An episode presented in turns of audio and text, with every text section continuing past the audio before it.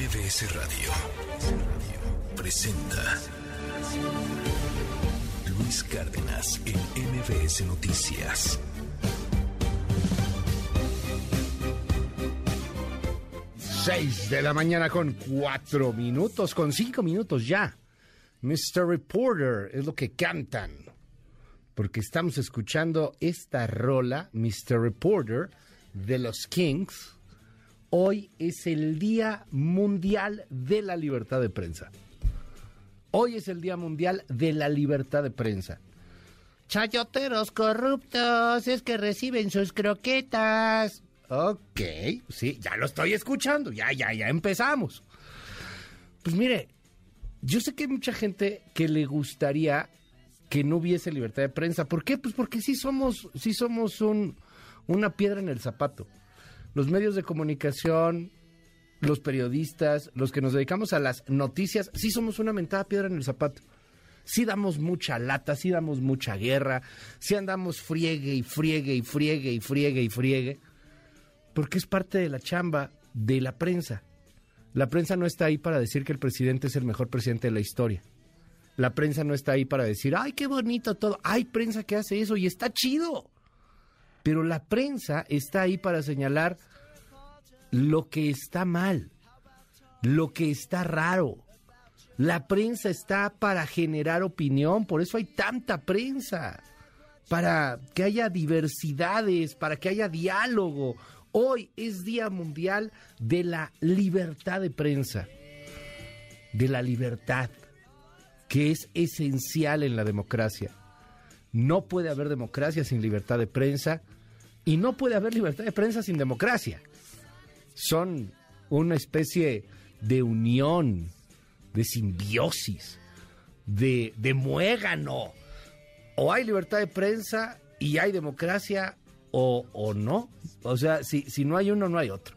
En fin, 6 con 7 minutos, Mr. Reporter The Kings. Hoy es día de la libertad de prensa y pues vamos a defenderla. Vamos a seguir avante por la democracia en varios países, entre ellos México también, que no es pues particularmente muy afín a estas libertades. En algunos sectores yo creo que la mayoría sigue pensando y sigue queriendo una democracia. Igual me equivoco. 6 con 7 minutos. Esto es MBS Noticias, la primera emisión. Y yo soy Luis Cárdenas. Comenzamos. No nos pueden cerrar la boca para limitar el derecho a la expresión, al libre acceso a la información pública. El ataque al INAI es un ataque a la democracia, es un ataque a la sociedad, es un ataque a los derechos y libertades. La información también es para conocer asuntos y tomar decisiones, como lo hizo el presidente de la República en su libro del 2018, La salida, decadencia, reconocimiento en México. Ella conversó conmigo y me dijo, yo quiero irme a la promoción abierta y 100% de tus aspiraciones y ya no estar en la Secretaría, dada la proximidad de los eventos políticos que anunció muy recientemente el señor presidente de la República. Y se está trabajando y pedí que trabajáramos con el Colegio de Ingenieros y el Colegio de Ingenieros Estructuristas para que pues se siguiera haciendo este monitoreo. Hasta ahora, de acuerdo con lo que se ha revisado, no hay un riesgo, pero de todas maneras vamos a hacer esta revisión este tipo de acontecimientos que se han registrado en algunas zonas del norte del estado y que puntualmente hemos informado a través de los canales de comunicación oficial son producto de la rivalidad y el enfrentamiento que se está dando entre dos facciones de un grupo delictivo. Con los chapitos, la acusación completa muestra toda la cadena de suministro de fentanilo en todo el mundo, lo que creo que es muy importante. Es muy importante que todos comprendan la amenaza y el daño al que nos estamos enfrentando. La segunda parte es que ya tenemos ocho personas bajo custodia como parte de esa red. Entonces, creo que es un trabajo realmente significativo e importante. El personal militar no participará directamente en las actividades de aplicación de ley. En este momento, creo que veremos llegar a estas tropas el 10 de mayo y luego en las próximas semanas. Uh, and then in the coming weeks.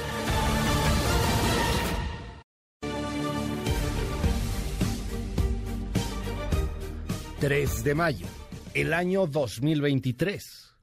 ¿Cómo está? Qué gusto me da poderlo saludar en esta mañana, miércoles 3 de mayo, el año 2023, 6 con 10. Oiga, eh, harta cosa que informar. Vamos a platicar más adelante de lo que está pasando con el INAI. Ah, ya se bajó el sueldo la presidenta del INE para que esté igual que el presidente de la República. Bueno, un poquito más abajo, como mil varitos más abajo, pero sí mucho más abajo de Lorenzo Córdoba, que creo que andaba por los 250, 280 mil pesos mensuales. Bueno, pues ya bajaron esa lana. Eh, los grupos políticos buscan confundir a los tamaulipecos. Ah, qué grupos políticos tan traviesos estos, hombre, que se sueltan a dar balazos ahí en la calle y confunden a los tamaulipecos. A veces hasta los matan, seguramente por una confusión también. La declaración viene desde la presidencia de la República. Sí, es, es con todo el respeto. ¿eh? Nadie está queriendo hacer mofa de esto, ni, ni por el estilo, pero es que es impresionante. Tamaulipas. Si algo ha pasado en Tamaulipas es violencia. Y, y, a lo mejor esto duele mucho decirlo, pero es cierto que se frenó durante un momento o que al menos bajó, disminuyó. No se quitó, ¿eh? pero disminuyó al menos un momento con Francisco García Cabeza de Vaca. Eso sí es cierto. Eso es, es verdad. No estoy diciendo que era el paraíso ni que era el Edén, pero sí hubo una ligera disminución. Ahí están los datos. Quizá no tan ligera, importante en algunas zonas, en otras siguió bastante violento. La gente en Tamaulipas te lo dice. Ha llegado Américo Villarreal de Morena, de la cuarta transformación. Y bueno, pues es que esto se ha desatado. Ayer el presidente López Obrador dijo en su mañanera que los grupos políticos tenían la intención de desestabilizar Tamaulipas porque no les había ganado que no les había gustado que hubiese ganado Américo Villarreal, lo dijo el presidente de la República, el presidente de México.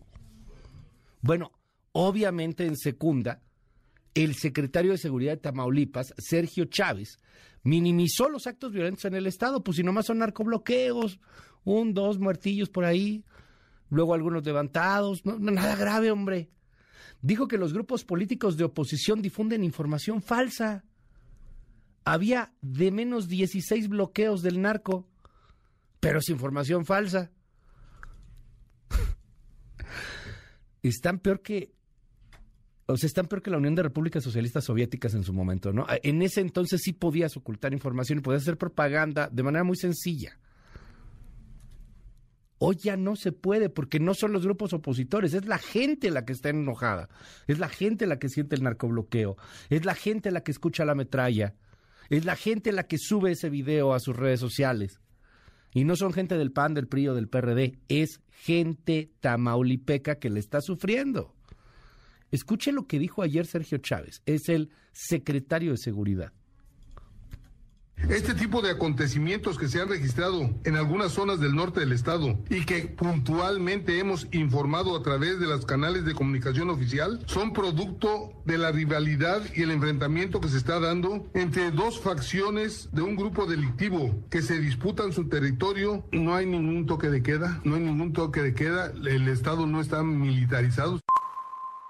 Queremos dejar en claro que existe una abierta intención de grupos políticos del pasado que utilizando las redes sociales de manera perversa buscan confundir y desinformar a la opinión pública estatal y nacional. Intencionalmente, con fines políticos, buscan generar una percepción falsa de lo que es Tamaulipas. A través de mentiras, afirman que hoy nuestro estado está en llamas.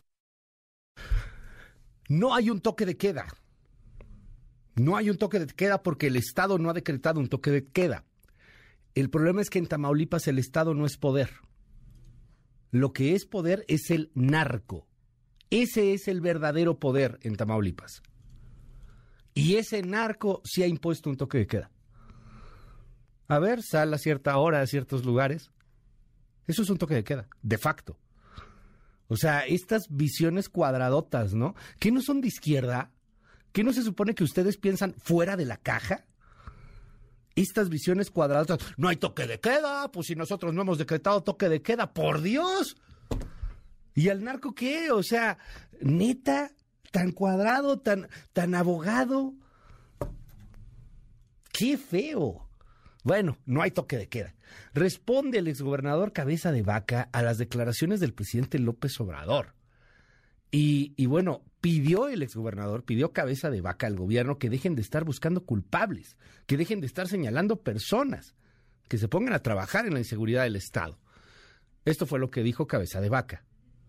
No respuesta a la mención que hizo el presidente López Obrador hacia mi persona esta mañana. O no se acuerda o no quiere acordarse. Pero yo le recuerdo que cuando concluí mi mandato como gobernador, Tamaulipas se encontraba entre los seis estados más seguros del país, de acuerdo al mismo Secretariado Ejecutivo del Sistema Nacional de Seguridad hay que recordar que en nuestro estado no se implementaron las políticas nacionales de abrazos y no balazos. No, acá no hubo tregua contra los violentos. Y los resultados, los resultados están a la vista no solamente de las y los tamaulipecos, sino de todo el país. Estos, estos están conscientes que lo que sucede en Tamaulipas no es producto de la casualidad, es producto de la complicidad. Y seguramente irá increciendo el pleito en Tamaulipas y va a ser político y politiquero. Mientras está la política, la politiquería, el chisme, el bla, bla, bla, lo que va a suceder son más muertos, más bloqueos, más levantados, más desaparecidos, más violencia, más señalamientos, más culpas, más ping-pong político. Qué bonito. Vámonos a otras cosas. ¿Qué, ¿Qué, qué, va a pasar cuando llegue el siguiente presidente de la República o presidenta de la República? Seguramente eso va a cambiar, ¿no? Porque hoy día seguro los candidatos están preocupados por lo que pasa en Tamaulipas. No, no, no, ¿verdad? No, no, no están preocupados, ya me dijeron que no. Ayer, oh, gran noticia, Marta Delgado anunció su renuncia a la Subsecretaría para Asuntos Multilaterales y Derechos Humanos de la Secretaría de Relaciones Exteriores. Eh, fue una gran funcionaria pública. Gracias a Marta Delgado se trajeron muchas medicinas. Gracias a Marta Delgado se trajeron muchas vacunas gracias a Marta Delgado, se pudo avanzar en la negociación para instalar una planta de Tesla aquí en nuestro país. De verdad que a Marta Delgado se le deben varias cosas en esta administración. Lo que funcionaba, lo que era eficiente, gran parte del tema internacional y que se convertía en asuntos de discusión nacional, vienen gracias a Marta Delgado. La neta. Pero renuncia para integrarse de lleno a la campaña de Marcelo Ebrard. Así lo dijo el canciller. Que les informé que había yo aceptado la renuncia de Marta Delgado, que es la subsecretaria de Asuntos Multilaterales, en función de que ella conversó conmigo y me dijo, yo quiero irme a la promoción abierta y 100% de, de tus aspiraciones y ya no estar en la Secretaría, dada la proximidad de los eventos políticos que anunció muy recientemente el señor presidente de la República. Entonces, eh, yo le agradecí mucho eso, ya presentó su renuncia, la pueden ver ustedes en Twitter. Creo que es una funcionaria que hizo un gran papel en la Secretaría y me pareció una decisión muy válida y muy respetable. Le dije adelante, claro que sí. Por otro lado, Marcelo Ebrard también ayer dio una declaración, ya se siente más molesto, ya se siente un poquito harto, pues porque no le definen bien las reglas del juego. Yo, yo no sé, no, no creo que un político de la talla de Brad sea de ese tamaño de ingenuo. O sea, de verdad, piensa que van a cambiar las reglas del juego, piensa que se va a hacer otro tipo de encuesta o, o qué va a pasar. Pero Marcelo está reclamando cada vez con más fuerza. Lo hizo hace unos días cuando dijo que no podía haber encuesta y no podía haber favorita. Eso lo hacía mientras estaban produciendo un video de peso pluma, así de como si fuera peso pluma, para la campaña de Claudia Sheinbaum. O sea, Marcelo se queja mientras que en la campaña de Sheinbaum avanzan, avanzan, avanzan, ponen más bardas, ponen más eventos, van con gobernadores, etcétera. A ver, clarito más no se puede. Es Claudia, ¿no? O sea, la favorita sí, claramente es Claudia. Y Marcelo se queja de que es la favorita. Ayer ya avanzó más en la declaración y puntual lo dijo así. Escuche. No puedes eh, apelar a que hay una favorita o que tú eres la favorita cuando el presidente propone una encuesta. Es una contradicción de términos esencial. Si hay una favorita, entonces no hay encuesta. ¿Para qué se convoca una encuesta entonces? Hay una contradicción. Está contradiciendo al presidente. Nada más es de leer lo que dice y lo que pintan en las paredes. Si es Claudia, pues ¿para qué hacemos encuesta, no? Ay, los debates de la entelequia. Este, pues sí, entre que son peras o son manzanas. Pero Claudia Sheinbaum, pues ayer lanzó un video, por ejemplo, a mí no me gustó, la neta, pero lanzó un video como de peso pluma, ¿no? Bueno, supone que no es Claudia, no son los simpatizantes de Claudia. Claramente hay un equipo brutal detrás de Claudia Sheinbaum. Hay mucha lana detrás de Claudia Sheinbaum y al parecer hay también la simpatía del presidente detrás de Claudia Sheinbaum. ¿Le hará caso López Obrador a Marcelo Ebrard? Y el piso parejo, en dado caso, sería la encuesta. O sea, ¿no van a cucharear una encuesta? ¿De verdad piensa Marcelo Ebrard que la encuesta será la encuesta de los ciudadanos y no la encuesta del ciudadano presidente? ¿O será que esto avecina un rompimiento entre Marcelo Ebrard y la Cuarta Transformación? Yo francamente no lo veo. Pero claramente van subiendo ya las descalificaciones, los reclamos. Empezó con que no hay piso parejo, con que, pues, ¿por qué le dicen la favorita? Pues le dicen la favorita porque es la favorita. Punto. Está como los opositores. ¿Por qué me dices corcholata? Pues porque así le están diciendo a todos los aspirantes a gobernar el país. Es un tema popular, social, general. ¿Por qué a Marcelo le dicen el carnal Marcelo? Bueno, pues porque así se vio, ¿no? Es el carnal Marcelo, eso lo movió en algún momento. Está bien, o sea, es algo que termina por ser populi, Vox Populi, porque el peje pues es Vox Populi, o sea, al final es ese asunto, y perdón, pero Claudia Sheinbaum no se ve como la favorita. Nos guste o no nos guste, ¿no? A mucha gente evidentemente le gusta porque pues parece que es la favorita, parece. Pero bueno, hay, un choque de conceptos. Está bien, hombre. La intelequia, está bueno. Está bien. La jefa de gobierno, Claudia Sheinbaum, por cierto, habló ayer sobre la alianza y no se mete al pleito con Ebrard, sino que se mete al pleito de su ciudad, de la Ciudad de México, y habla Claudia Sheinbaum sobre pues los problemas que tiene la alianza PAN-PRI-PRD para poder avanzar y ganar la capital, según Sheinbaum, retendrá Morena y la 4T la capital, cosa que ahí sí le soy franco, se ve complicado. Todavía se ve complicado. Va a ser una elección muy reñida, de las elecciones más reñidas en 2024. Hoy día pareciera que, sea, que podría ser la Ciudad de México. Esto fue lo que dijo Claudia Sheinbaum. Tienen que ponerse de acuerdo para ver quién los va a representar. el otro día dije lo mismo y me dijeron que no me metiera en la vida interna de los otros partidos. Pero sí tienen un problema, porque ya habían acordado que quien iba a representar en la ciudad pues era el PAN. Entonces no sé qué vayan a hacer los que quieren ser posibles candidatos del PRI o del PRD. Entonces tienen un problema ahí porque ellos no tienen encuestas, como es nuestro caso. Bueno, eh, por otro lado, también ayer Claudia Sheinbaum postea el siguiente mensaje, pues felicidades, dice, ya soy abuela, estoy feliz, lloro de felicidad. Gracias, eh, Rodríguez y Sofi, bienvenido querido y amado Pablo. Eh, habría nacido el bebé de eh, Rodrigo Imas, de quien pues Claudia Sheinbaum habría sido eh, madrastra y es muy muy cercana y lo considera un hijo y bueno nada más lo, pongo este tema porque pues ahí se está moviendo todas las redes ahí está. Pero bueno pues muchas felicidades muchísimas felicidades. Ya soy abuela dice Claudia Sheinbaum. Estoy feliz. Bienvenido querido y amado Pablo. Oiga, y hablando de elecciones, ayer Guadalupe Tadei confirma que se baja el sueldo va a recibir 60 mil pesos menos cada mes que Lorenzo Córdoba. La diferencia será reintegrada a la tesorería de la federación. Eh, algo que hay que ser francos también, decía Lorenzo Córdoba que eso no se podía hacer, pero bueno, pues sí se puede hacer, o al menos sí lo va a hacer Guadalupe Tadei. Cada mes Tadei va a recibir ya neto 120 mil pesos mensuales, que son mil varitos menos que el presidente López Obrador. El presidente gana 121 ya netos y luego aquí, bueno, cada mes va a recibir 120 mil baros, que no está nada mal. Son mil pesitos menos que el presidente. ¿Cuánto ganaba Lorenzo Córdoba? Hay unos que dicen que 180, digo que 280, y, pues, oficialmente Lorenzo Córdoba ganaba 177 mil pesos. Pero bueno, tenía algunos ingresos adicionales como el seguro de separación individualizado, o sea, cositas que pues, se iban agregando, que eran para los ahorritos, en fin.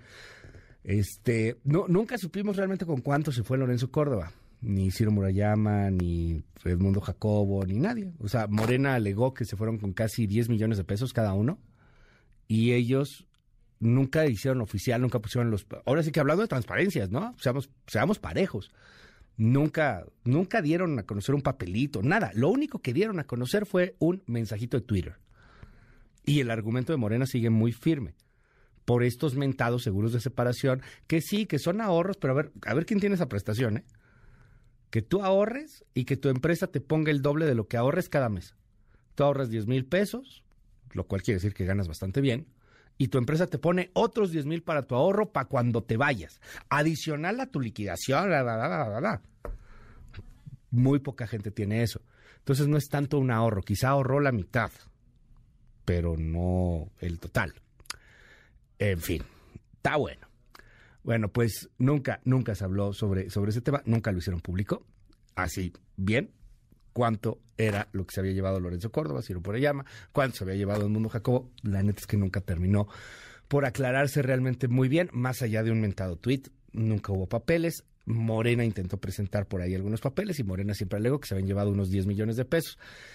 En fin, entre peras y manzanas, pues le digo, oficial ganará Guadalupe Tabadey 120 mil varos al mes.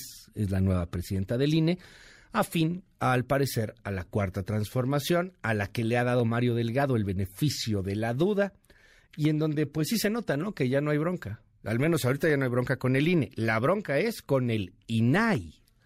Ayer, Blanca Lilia Ibarra, la comisionada presidenta del INAI, detalló que fue presentado un recurso de reclamación contra la suspensión provisional de la Suprema Corte. ¿Eso qué es?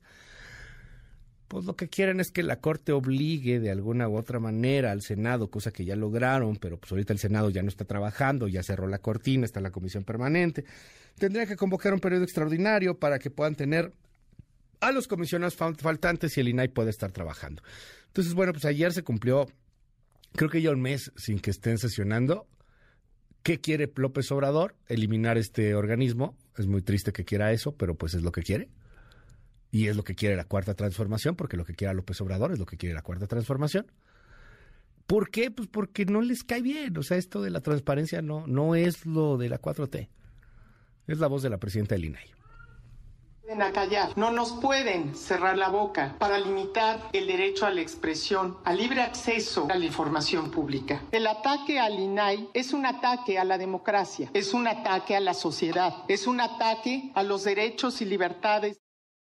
Y ahí no para la cosa. Ayer la comisionada Julieta del Río reveló un supuesto boicot desde la Secretaría de Gobernación a cargo de Adán Augusto López para que además los sujetos obligados dejen de atender las solicitudes de información.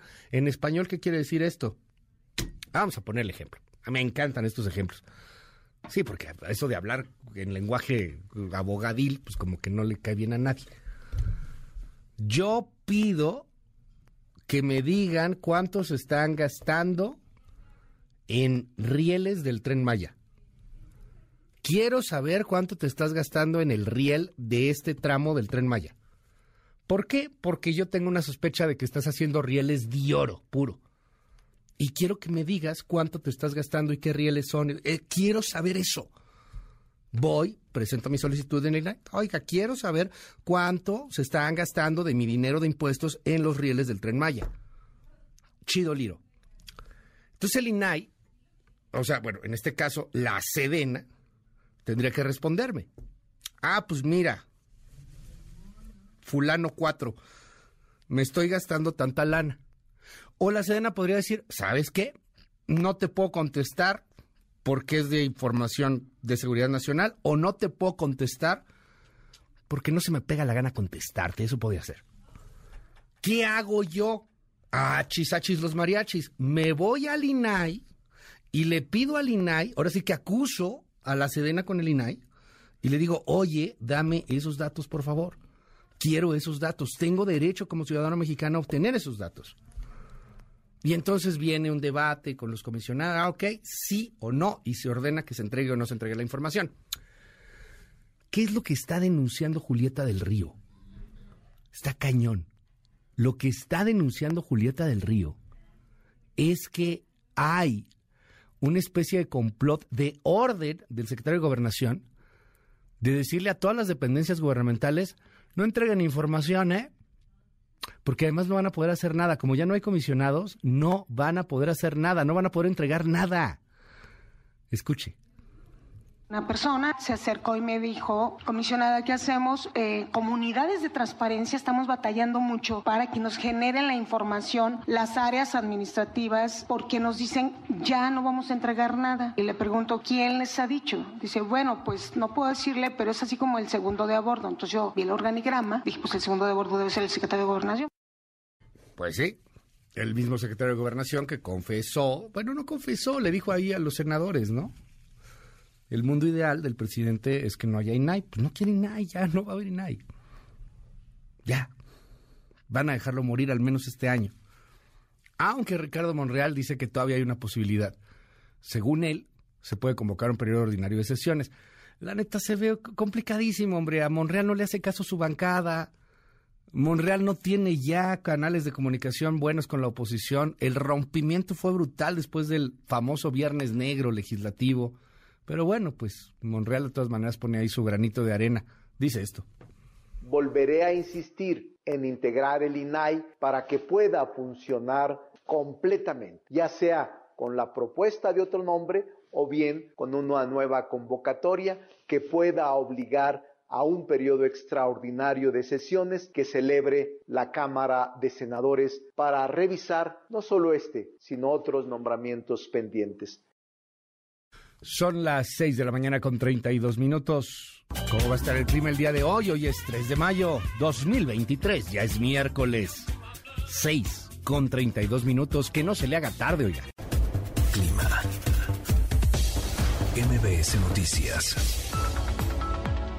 Luis, muy buenos días. Desde el Servicio Meteorológico Nacional de la Conagua informamos las condiciones meteorológicas para el día de hoy. El frente número 53 con características de estacionario sobre el noreste del país seguirá interactuando con una vaguada polar y con la corriente en chorro polar. A su vez, una línea seca y un canal de baja presión se extenderán sobre el norte y noreste de la República Mexicana, provocando rachas fuertes de viento, lluvias y chubascos en las mencionadas regiones. Por otra parte, el ingreso de humedad del Océano Pacífico y Golfo de México en interacción con un canal de baja presión sobre el sureste del territorio ocasionarán chubascos y lluvias puntuales fuertes con descargas eléctricas en el oriente y sureste del país. Finalmente, se pronostica ya el desarrollo de la segunda onda de calor sobre los estados del occidente, centro, sureste del país, incluyendo la península de Yucatán, con temperaturas superiores a 40 grados centígrados en zonas de Sinaloa, Nayarit, Jalisco, Colima, Michoacán, Guerrero, Oaxaca, Chiapas, Veracruz, Tabasco, Campeche y Yucatán. Serán las condiciones meteorológicas desde el Servicio Meteorológico Nacional de la Conagua, informó Roberto Rodríguez. Estupendo día. Gracias.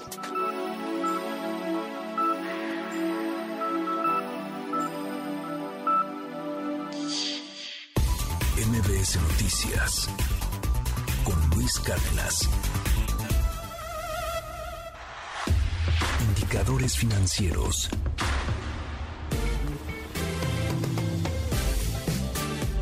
¿Qué tal Luis? Buenos días a ti, buenos días también a nuestros amigos del auditorio. Te presento a continuación cómo van a iniciar en esta jornada de media semana los principales indicadores del mercado cambiario, bursátil y petrolero. El Dow Jones Industrial perdió 1.09%, hoy iniciará en las 33.684.53 unidades. El Nasdaq retrocedió 0.89%, hoy arrancará en las 13.113.66 unidades y ganó el S&P BMW de la Bolsa Mexicana de Valores 0.10% iniciará su cotización en las 55.179.43 unidades.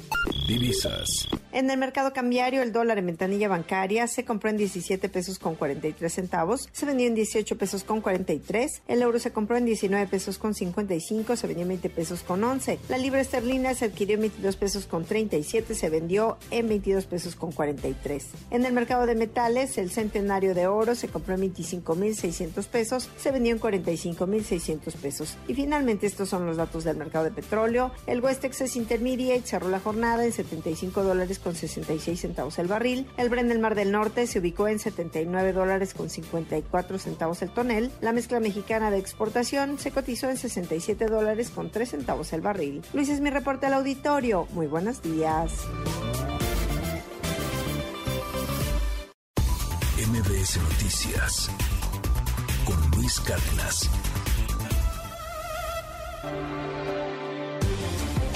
Primeras planas. El Universal. Marinos buscan reparar los buques de Pemex. La CEMAR pide que le transfieran el centro de mantenimiento y que se considere de seguridad nacional. Milenio. Crea DEA fuerzas de tarea contra cárteles de Sinaloa y Jalisco. Los grupos especiales de la Oficina Antidrogas tendrán agentes, analistas científicos, expertos en química y finanzas sobre cada una de esas bandas. Reforma. Van ahora por tabuada por tranza inmobiliaria. Lo acusan de simular obras y cobrar por ellas. Anuncia Fiscalía de Ciudad de México, indagatoria contra el alcalde de Benito Juárez. Excelsior. Ordenan al Senado completar al INAI. Instituto tiene 1.200 quejas sin resolver. La Jucopo debe priorizar el relevo del comisionado Acuña Llamas y tiene 48 horas para demostrar que designó a los otros dos faltantes, resolvió una jueza federal. Animal político. Congreso de Chiapas elimina candado de 90 días para abortar en caso de violación. La jornada. Biden refuerza tropas en la frontera para control migratorio. Respetamos la decisión de enviar 1.500 militares a AMLO. El financiero.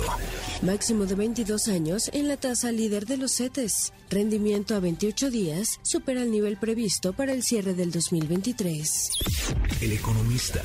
Tren Maya supera en 130% el costo inicial por cambios en el proyecto. El monto estimado ya asciende a casi 360 mil millones de pesos nominales. Reporte Índigo. El falso match. Los estafadores encontraron en las apps para ligar a sus víctimas, las cuales pocas veces denuncian ante las autoridades los robos o extorsiones que sufren, situación que fomenta la impunidad e impide conocer la gravedad del problema a fondo. El sol de México. Sicarios siembran el terror en Tamaulipas. Al menos 16 bloqueos en Matamoros. Habitantes de ciudades fronterizas describen el caos provocado por civiles armados. La prensa. Disputan Tláhuac. La Secretaría de Seguridad Ciudadana detiene a cinco integrantes de los Gastones, célula del cártel Jalisco Nueva Generación, que pelea a la alcaldía con el cártel de Ojos. La crónica.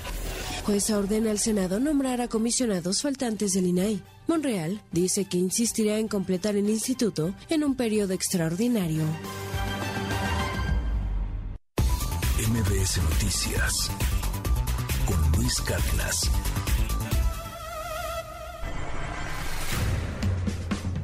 Estados. Se preparan en el estado para el Salsa Fest 2023, que se llevará a cabo del 1 al 3 de junio en Boca del Río. El secretario de Turismo del estado, Iván Francisco Martínez, informó que este año se contará con la presencia de El Gran Combo y otros artistas como Gilberto Santa Rosa, Chiquito Tien Band y José Alberto El Canario, además de que se contemplan artistas invitados sorpresa. Recordó que la entrada al evento será gratuita, por lo que los interesados en asistir solo deberán registrarse previamente en el sitio web del festival. Chiapas. Sujetos armados balearon este martes el edificio de la Policía Estatal Preventiva en el municipio Reforma, lo que dejó cuatro oficiales heridos y cinco patrullas dañadas. De acuerdo con los testigos, los atacantes vestían uniformes de policías ministeriales del estado de Tabasco, hacia donde escaparon tras la agresión. Este lunes también fueron atacadas las instalaciones de la Fiscalía Estatal con sede en Pichucalco, sin que haya detenidos por estos hechos. Chihuahua. El cuerpo sin vida y semidesnudo de un hombre fue localizado colgando en el arco de la plataforma Centinela en el municipio de Casas Grandes. La víctima se encontraba amputado de su aparato reproductor. En el sitio se localizó una cartulina con un mensaje donde se le acusaba de haber cometido una violación. Sin embargo, la Fiscalía Estatal informó que al momento el sujeto no cuenta con alguna carpeta de investigación, lo que lo involucre en algún delito. El cadáver de un hombre fue hallado este martes dentro del bar Las Malqueridas, en la colonia Progreso, ubicado cerca de las instalaciones de la 35 Zona Militar en Chilpancingo. El cuerpo de la víctima, quien fue asesinado tras recibir 10 balazos, fue localizado en uno de los baños del establecimiento por un grupo de trabajadores. Personal de la Fiscalía Estatal y del Servicio Médico Forense trasladaron el cuerpo para determinar su identidad. El Instituto Nacional de Migración informó este martes que fueron asegurados 139 migrantes originarios de Guatemala, Honduras y El Salvador que viajaban de manera irregular hacinados dentro de un tractocamión por la carretera Monterrey-Reynosa. El vehículo fue localizado este lunes en un punto de revisión conocido como El Encanto. El conductor de la unidad y su acompañante fueron detenidos y quedaron a disposición de la Fiscalía General de la República. MBS Noticias con Luis Cárdenas. Titulares del mundo. York Times, Estados Unidos. Después del rebote pandémico, la fabricación de Estados Unidos cae. Washington Post, Estados Unidos. La Casa Blanca deja la puerta abierta a un acuerdo que resuelva la crisis del techo de la deuda. El país, España. El gobierno acusa al Partido Popular de maniobrar en la oscuridad con la justicia. Le Monde, Francia. Sindicatos apuestan por una decimocuarta jornada de movilización social el 6 de junio. The Guardian, Reino Unido. Nuevos poderes antiprotesta se promulgaron a tiempo para la coronación. Der Spiegel, Alemania. Reunión en el Ministerio de Transporte. Habeck considera que las acciones de la última generación son políticamente incorrectas. Corriere della Sera, Italia. La inflación sigue creciendo. Funcho de São Paulo, Brasil. Policía Federal allana dirección de Bolsonaro y arresta a Mauro Cid, ex asistente. El Clarín, Argentina. Tarifazo. La luz aumenta 75% en mayo para los que no tienen subsidios. Al Jazeera, Medio Oriente. Se mantiene la tregua en Gaza mientras los palestinos protestan por la muerte de un huelguista de hambre. En un momento regresamos. Continúa con la información con Luis Cárdenas en MBS Noticias.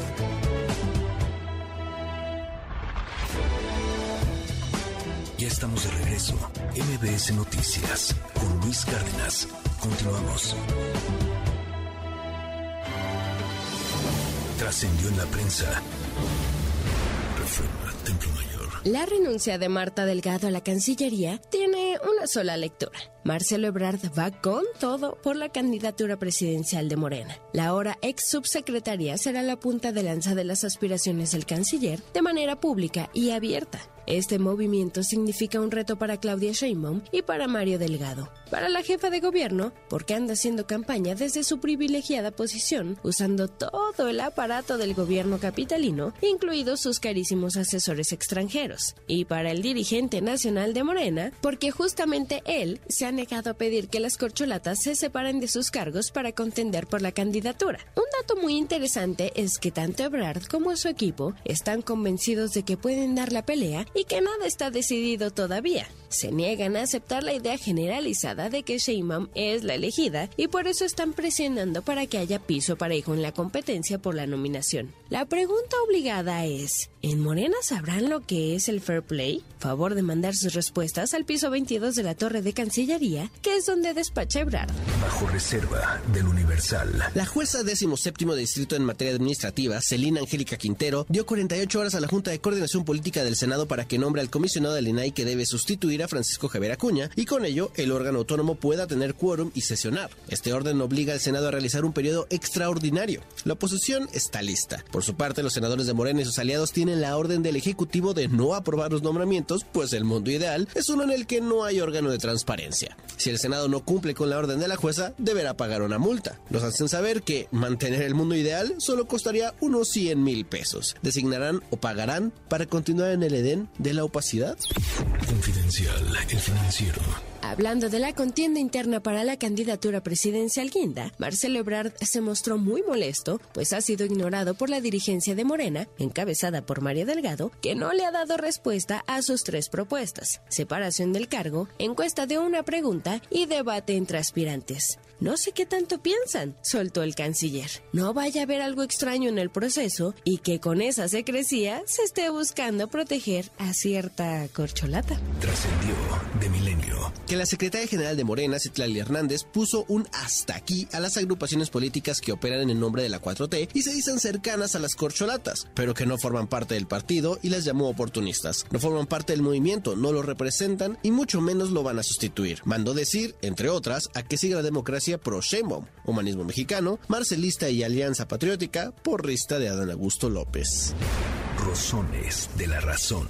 Luego de dar lo que para muchos fue un raspón a Alejandro Armenta, su contrincante del Senado que también suspira por la candidatura de Morena al gobierno de Puebla, el coordinador del Guinda en San Lázaro, Ignacio Mier, se dio una vuelta ayer por Palacio Nacional. Nos hacen ver. Su objetivo fue analizar la agenda legislativa y platicar sobre la perspectiva programática de nuestro movimiento. El legislador, quien la víspera presumió que los diputados han sacado adelante las leyes que en el Senado no han podido, insistió en remarcar que siempre será un honor trabajar con lealtad en el mismo proyecto de nación, como para que no haya duda, dicen, de que no quitará el dedo del renglón para ser candidato por el Guinda en el 2024. Luego del raspón y de la foto que Mier difundió en las benditas redes con el mandatario, hay quienes atribuyen ya al diputado varias zancadas de ventaja en la contienda poblana. Uf. Pepe Grillo, de Crónica. En el tema de la migración de Estados Unidos emanaron dos noticias, una buena y otra mala. La buena es que el día 11 de este mes concluye la vigencia del título 42 que incluye medidas draconianas para expulsar migrantes con el pretexto de los riesgos de la pandemia. La expulsión sin miramientos colocó a México en una situación muy compleja, ya que tuvo que atender un problema mayúsculo que no generó. La noticia mala es que muchos migrantes piensan que se abre la oportunidad de cruzar con más facilidad al territorio norteamericano y comienzan a concentrarse en la frontera mexicana. Ante eso, el gobierno de Joe Biden anunció el arribo a la zona de 1.500 efectivos militares. Son soldados en activo, no reservistas, de modo que hay un mensaje de retención violenta que pondrá a prueba la relación bilateral que anda de capa caída. Rayuela de la jornada. Y ahora resulta que el ejército más poderoso del mundo será reforzado para combatir a las tropas del hambre. En un momento regresamos. Continúa con la información con Luis Cárdenas en MBS Noticias.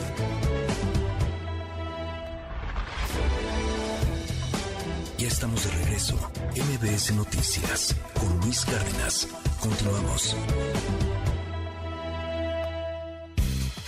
En MBS, noticias que ponen de buenas. Este 3 de mayo se celebra el Día Mundial de la Libertad de Prensa, pero no es una conmemoración más, sino el 30 aniversario de su instauración. Se eligió esta fecha porque el 3 de mayo de 1991 en Namibia, representantes de medios africanos firmaron la Declaración de Windhoek, en la que se plantea el desarrollo de una prensa libre, independiente y pluralista, como elemento esencial para el desarrollo y mantenimiento de la democracia en las naciones del mundo. Este año se invita a que en redes sociales los periodistas publiquen la frase todo va bien, a modo de protesta. Pues si todo está bien en las noticias, entonces algo va mal en el periodismo. Cuanto al turismo en México, solo en el primer trimestre de este año, más de 29 millones de pasajeros se transportaron en vuelos nacionales e internacionales. En cuanto a vuelos domésticos, el crecimiento de 23.7% respecto a 2022. En vuelos internacionales, fueron transportados 14 millones 533 mil pasajeros, 23% más que hace un año. El marco del Día Mundial del Asma, que se conmemoró el 2 de mayo, el ISTE nos recuerda que en todo el mundo hay aproximadamente 300 millones de personas que viven con esta enfermedad. En México, entre 7 y 8% de la población presenta alguna variante de la patología. Para MBC Noticias, Javier Bravo. MBS Noticias con Luis Cárdenas. Agenda del día. A las 7 de la mañana, el presidente Andrés Manuel López Obrador encabezará una conferencia de prensa. A las 9 de la mañana se llevará a cabo la quinta edición de la entrega del premio Bridge Valdés de Periodismo y Derechos Humanos 2023. A las 9 de la mañana, a dos años de la tragedia del colapso de un tramo de la línea 12 del metro, que dejó 26 muertos y más de 100 lesionados, familiares de las víctimas y su asesor jurídico, Teófilo Benítez, ofrecerán una conferencia de prensa. A las 9.30 de la mañana, el presidente del PAN, Marco Cortés, el coordinador de los diputados panistas, Jorge Romero, y el alcalde Benito Juárez, Santiago Taboada, ofrecerán una conferencia de prensa. A las 10.30 de la mañana, la Secretaría de la Defensa Nacional realizará la ceremonia de recepción del cachorro donado por el pueblo de Turquía a México. A las 10.30 de la mañana, la Comisión Nacional Bancaria y de Valores presentará el estudio Inclusión Financiera de las Personas con Discapacidad. A las 10.40 de la mañana, la Fundación por el Rescate y Recuperación del Paisaje Urbano ofrecerá una conferencia de prensa sobre el análisis del nuevo reglamento de la Ley de la Publicidad Exterior de la Ciudad de México y presentará un estudio sobre los avances para combatir la basura electoral. A las 11 de la mañana iniciará la sesión plenaria de la Comisión Permanente del Congreso de la Unión. A las 11 de la mañana, la jefa de gobierno Ciudad de México, Claudia Sheinbaum, encabezará una conferencia de prensa. Al mediodía, la Sala Superior del Tribunal Electoral del Poder Judicial de la Federación realizará su sesión pública presencial. A las 12.30 horas, el presidente nacional de Morena, Mario Delgado, ofrecerá una conferencia de prensa. En Washington, la Reserva Federal anunciará si sube los tipos de interés tras concluir la reunión de dos días de los miembros del Comité Federal de Mercado Abierto. En Ginebra, el director de la Organización Panamericana de la Salud, Jarbas Barbosa, ofrecerá una conferencia de prensa virtual. En París, el Consejo Constitucional francés se pronunciará sobre la posibilidad de convocar un referéndum sobre la polémica reforma de las pensiones del presidente Emmanuel Macron. La organización Reporteros Sin Fronteras presentará su clasificación sobre la libertad de prensa. En Madrid, el presidente de Colombia, Gustavo Petro, será recibido por los reyes de España e intervendrá en un acto en el Parlamento español. Y en Lima, la justicia peruana decidirá si impone 36 meses de prisión a Lilia Paredes, esposa del expresidente Pedro Castillo, que se encuentra actualmente asilada en México mientras es investigada por un caso de corrupción.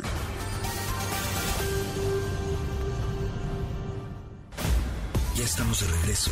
MBS Noticias con Luis Cárdenas. Continuamos.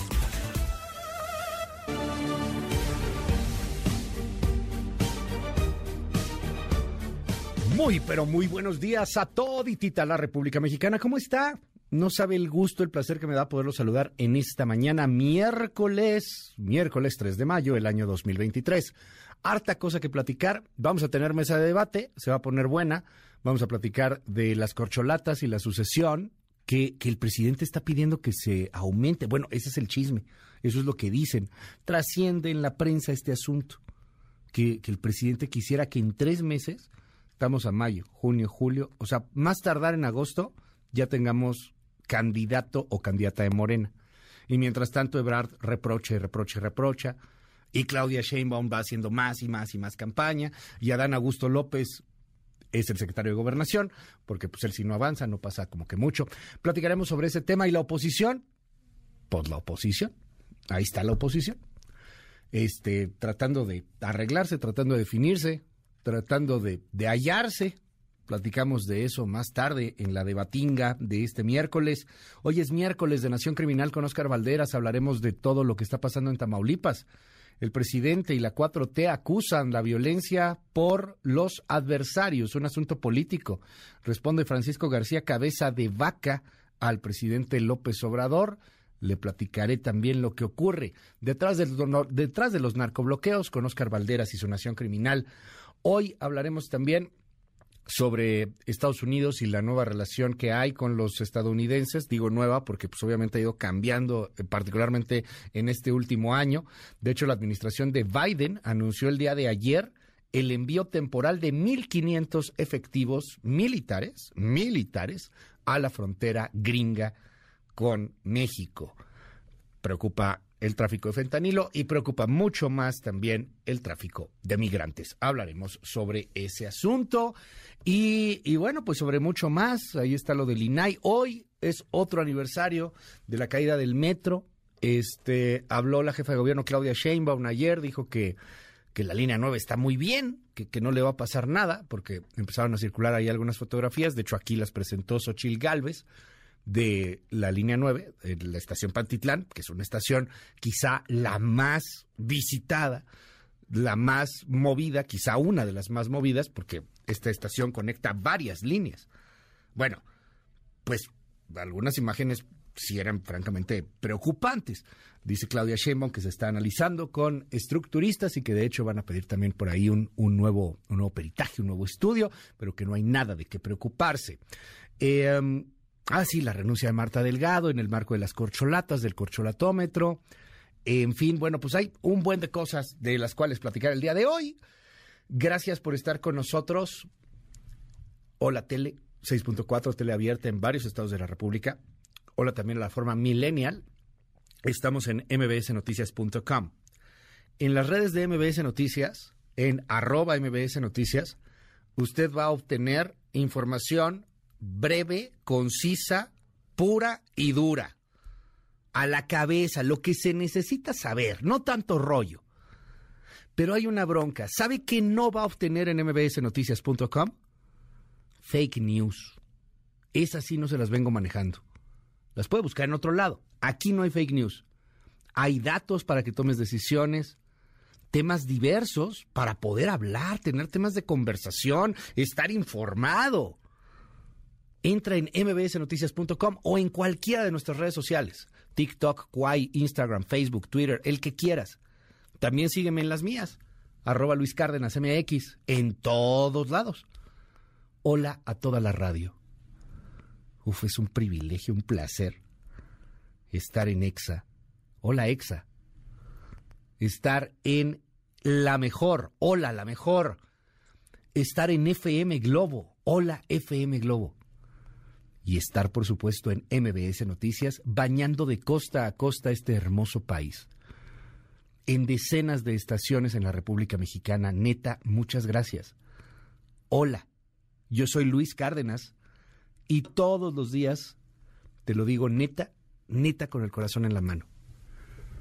Es un momento lleno de emoción, es un momento lleno de pasión, es un momento lleno de información, evidentemente, pero el que nos des chance de acompañarte nos hace la vida. Es neta. Nos haces la vida. Gracias. 7-9.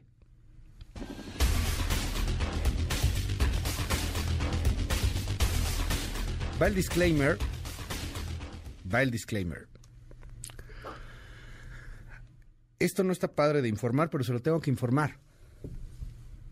No es buscar, no es buscar nuevos oyentes, no, no es buscar amarillismo, es entender que el país está cayéndose a pedazos y que tenemos que hacer algo para corregirlo. Más allá de la politiquería, más allá de Morena, PAN, PRI, ah, eso, quítatelo tantito de la cabeza. Yo espero, si usted no lo ha sufrido, que nunca lo sufra a veces me han preguntado cuáles son las entrevistas más complicadas o dónde, dónde te, cuesta más trabajo platicar con las víctimas. Esos son los más dolorosos, los, más difíciles. Con Oscar Valderas lo hemos platicado en muchas ocasiones también. El, el tema de las víctimas. Cuando te desaparecen a alguien, lo jodido de que te desaparezcan alguien es que no sabes si está vivo o está muerto. Y aunque todo te puede apuntar a que está muerto, como no tienes un lugar en donde velarlo, como no has visto su cuerpo, como hay una mínima, mínima posibilidad de que siga vivo, dedicas tu vida a buscarlo. Te hablo de tu hijo, de tu hija, de tu papá, de tu mamá, de tu esposo, esposa, tío, de, tu ser amado, caray. Y es el drama de los desaparecidos en este país bueno, el problema es que también matan a los que buscan a sus hijos, a sus hijas, a sus desaparecidos. La madre buscadora e integrante del colectivo Una promesa por cumplir, ella se llamaba Teresa Maguillal. Murió el día de ayer en San Miguel Octopan, en Celaya, luego de ser acribillada en la vía pública. Así, tal cual, en Celaya, en Guanajuato. Sí, el que gobierna el PAN, si queremos irnos a esos temas políticos. Y también Tamaulipas está horrible, que gobierna Morena. El suceso se reportó poco después de la una de la tarde. Esta pieza es de Sergio Ortiz. ¿Qué tal Luis? Buenos días, un gusto saludarte, por supuesto, a nuestro auditorio. Bueno, pues en efecto, la buscadora e integrante del colectivo Una promesa por cumplir, Teresa Maguellal, murió en San Miguel Octopan, en Celaya, tras ser acribillada en la vía pública. El suceso se reportó poco después de la una de la tarde al sistema de emergencias 911. Ya en el lugar, elementos de seguridad pública encontraron a Teresa con varios disparos de arma de fuego sobre la calle a un costado de su bicicleta, unos metros de un jardín de niños. Ella buscaba a su hijo José Luis a Paseo Maguillal, desaparecido el 6 de abril de 2020. Por ello, el colectivo Una Promesa por Cumplir condenó el asesinato y exigió a la autoridad una investigación inmediata para dar con los responsables. En Guanajuato, Luis te comento, han sido asesinados en los últimos años cinco buscadores. El último caso antes de Teresa fue el de María Carmela en Abasolo el pasado 7 de noviembre de 2022. Luis, es mi reporte. Descansa en paz. Una buscadora, por cierto, nunca pudo encontrar a su hijo, evidentemente, los restos de su hijo. Y un abrazo a todas las madres, padres, a todos los colectivos de buscadoras en este país y de buscadores en este país. Son héroes, hacen el trabajo que debería de hacer la autoridad. Pero no, ellos lo hacen con el dolor a cuestas, quizá con el dolor también eh, impulsando esta búsqueda. En fin, cambiamos abruptamente el tema.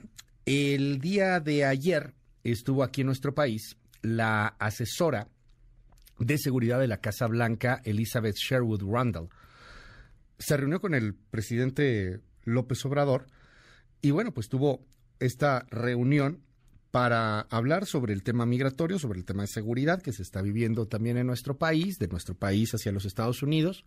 México acepta que va a tener de regreso a los migrantes bajo motivos humanitarios, una especie de tercer país seguro que sigue siendo aquí nuestro país, en donde algunos migrantes tienen que esperar en nuestro país y es que quieren tener un asilo político en los Estados Unidos, tienen que esperar aquí mientras aplican para obtener este, este asilo político, acuerdo que ya data de, de algunos años.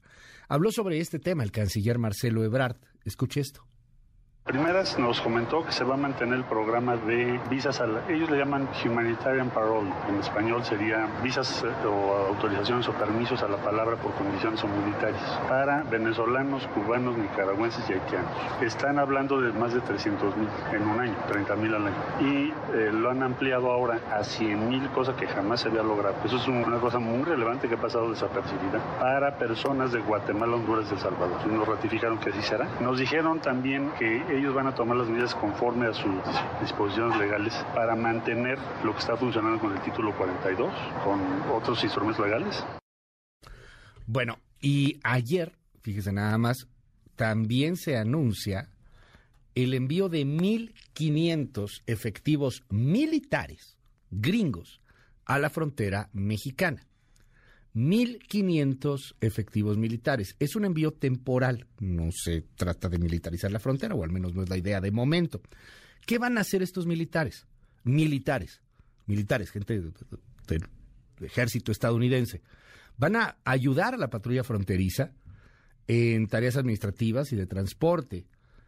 Eh, esta pieza, desde allá, desde los Estados Unidos, es de José Díaz Briceño, gracias a nuestro colaborador en Washington. Adelante, José. Hola Luis, buenos días. Así es, la administración Biden anunció ayer oficialmente el envío temporal de 1.500 efectivos militares a la frontera con México para apoyar a la patrulla fronteriza en tareas administrativas y de transporte ante el fin este próximo 11 de mayo de la política de expulsión de migrantes conocida como Título 42, iniciada con la pandemia del COVID-19. De acuerdo con el Pentágono, el envío de personal militar es en respuesta a una solicitud del Departamento de Seguridad Interna que prevé un aumento en la llegada de migrantes a la frontera en los próximos días. Los arrestos de migrantes se prevén aumenten de 7.000 diarios a más de 10.000 diarios después del 11 de mayo en la frontera. Es por esto que la administración Biden ha decidido echar mano temporalmente de personal militar, tal como gobiernos previos lo hicieron. Los nuevos efectivos se añaden a otros 2.500 reservistas que ya apoyan estas tareas. Escuchemos a la vocera presidencial Karine Jean-Pierre hablar de que los efectivos no realizarán labores de arresto. El personal del Departamento de Defensa ha estado apoyando a oficiales de aduanas y de protección de la frontera durante casi dos décadas. Esta es una práctica común. Este personal realizará tareas administrativas como ingreso de datos y soporte de almacén. No van a llevar a cabo funciones de aplicación de la ley ni van a interactuar con migrantes. Esto liberará agentes de la patrulla fronteriza para que realicen funciones críticas de aplicación de la ley. La última ocasión en que Estados Unidos ordenó un despliegue de tropas similar fue en octubre de 2018, bajo el presidente Donald Trump, en anticipación de una gran caravana migrante. Ayer mismo, la decisión de la administración Biden de enviar tropas fue criticada por miembros de su propio partido demócrata, como el senador Bob Menéndez, quien acusó a la Casa Blanca de ceder ante presiones extremistas. Es importante señalar que a pesar de que las expulsiones bajo el título 42 llegan a su fin, Estados Unidos planea seguir devolviendo migrantes de terceros países a territorio mexicano bajo la figura de deportaciones. Este es el reporte desde Washington, Luis. Gracias, José Díaz Briceño. Muchas, muchas gracias por esta información allá desde Washington. Tengo en la línea telefónica a la doctora Ileana Rodríguez Santibáñez. Ella es analista internacional, muy reconocida, eh, académica del Tecnológico de Monterrey. Doctora, un placer, un honor poder platicar contigo. ¿Cómo estás? Buenos días. Oye, muy bien, el privilegio es todo mío, Luis. Qué gusto escucharte y, saludar a tu auditorio. Oye, a ver, eh, complicadísima cada vez más la relación entre México y los Estados Unidos. Este gobierno, pues, ha tensado algunas cosas que, que, bueno, antes estaban un poco más tranquilas. ¿Por dónde quieres que comencemos? Porque lo que estamos viviendo en, en estos momentos, pues, a lo mejor sí empieza a encender algunas, algunas alarmas. De entrada, ¿cómo lees este envío de los 1.500 militares de Estados Unidos a la frontera mexicana para apoyar, dicen, a la patrulla fronteriza. ¿Están preocupados por migrantes, por fentanilo? ¿Cómo, cómo se toma esto? ¿Cómo se lee?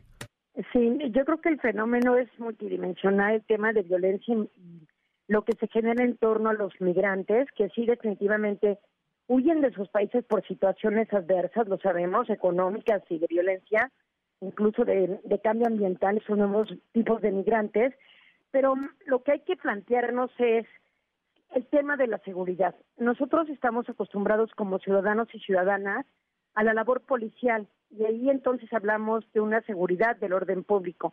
Y hemos observado cómo con la presencia militar, no solo por parte de Estados Unidos, sino también de México, toda, toda esta planeación de la fuerza que se le ha dado tan importante a la Sedena, por ejemplo, pues nos está hablando de un cambio en los paradigmas del tema de seguridad nacional que ya no solamente es blindar tus fronteras, sino incluso desde el interior tratar de tener mayor control. ¿Y qué tipo de control? Ya estamos transitando hacia un tema de seguridad humana, más que de orden público y de labor policial, sino donde también hay presencia militar tratando de reducir el grado de violencia, pero también tratando de atacar todo aquello que es en contra de los propios ciudadanos. Estamos viendo algo importante en la historia de la humanidad, nos quejamos mucho como ciudadanos de la labor policial que ejerce la Fuerza Armada y que esta crítica también es correcta. ¿Por qué? Porque finalmente son cuerpos distintos, adiestrados para temas distintos, donde si estamos viendo que la seguridad humana se está planteando como un reto de, de seguridad, también entonces estos cuerpos deberían ser entrenados para generar mayor seguridad a la población. La aportación de armas de alto calibre como las usa el ejército, comparadas a los bastones de seguridad que usa la propia policía a veces en tareas eh, de cuidado para los civiles, es muy distinta. Entonces, es preocupante ver esto. Eh, el presidente mexicano, evidentemente,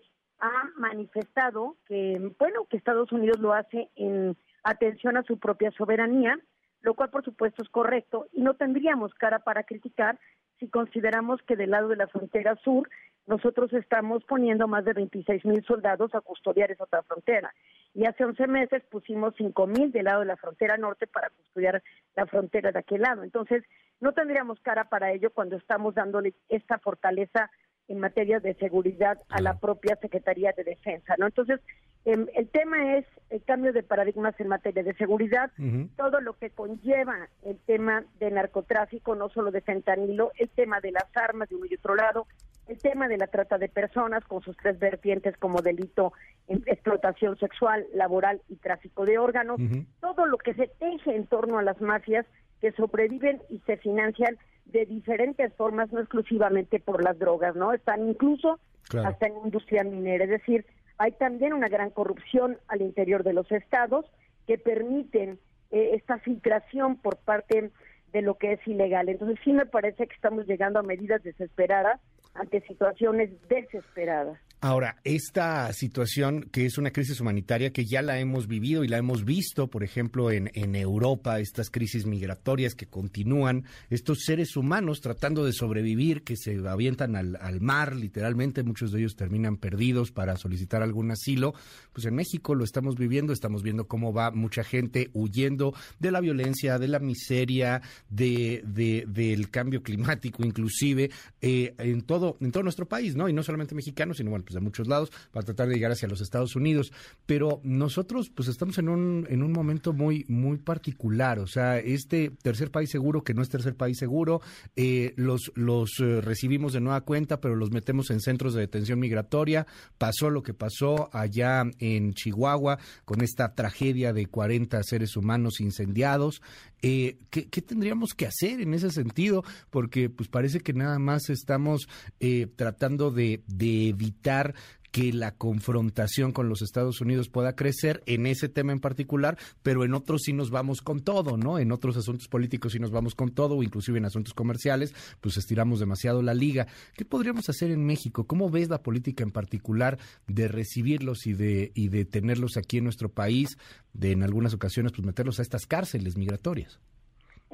Es la gran contradicción, ¿no? Por una parte México que siempre ha tenido una historia correcta en el sentido de brazos abiertos a grupos migratorios y así han crecido diversas instituciones, por ejemplo, como la UAM con el éxodo durante la dictadura de Pinochet. Esa universidad eh, se abrió gracias a todas las mentes brillantes que venían de Chile y se pudo generar esta gran universidad. Es decir, han habido muy, muy buenos ejemplos por parte de México, pero también esta gran contradicción de que eh, hay un crecimiento desbordado. En Estados Unidos, por ejemplo, en el año 2022 básicamente se cifraron eh, más de 2.7 millones de migrantes indocumentados, mientras que en México se pudo detectar que incrementó 43% el flujo migratorio de carácter irregular. Entonces, esto nos lleva a replantearnos efectivamente qué se va a hacer en estos centros de detención que están funcionando literalmente como si fueran cárceles, donde no tienen condiciones humanas para su desarrollo. Simplemente veamos hoy día Tijuana, la situación desesperante que hay de no tener agua ni siquiera para las mínimas tareas indispensables como son la alimentación y temas eh, sanitarios, ir al baño, por ejemplo. Son las organizaciones no gubernamentales de ambos lados de la frontera las que están suministrando pipas de agua y los estados están reflexionando si les hacen citas en el tema del pago de agua a las ONGs.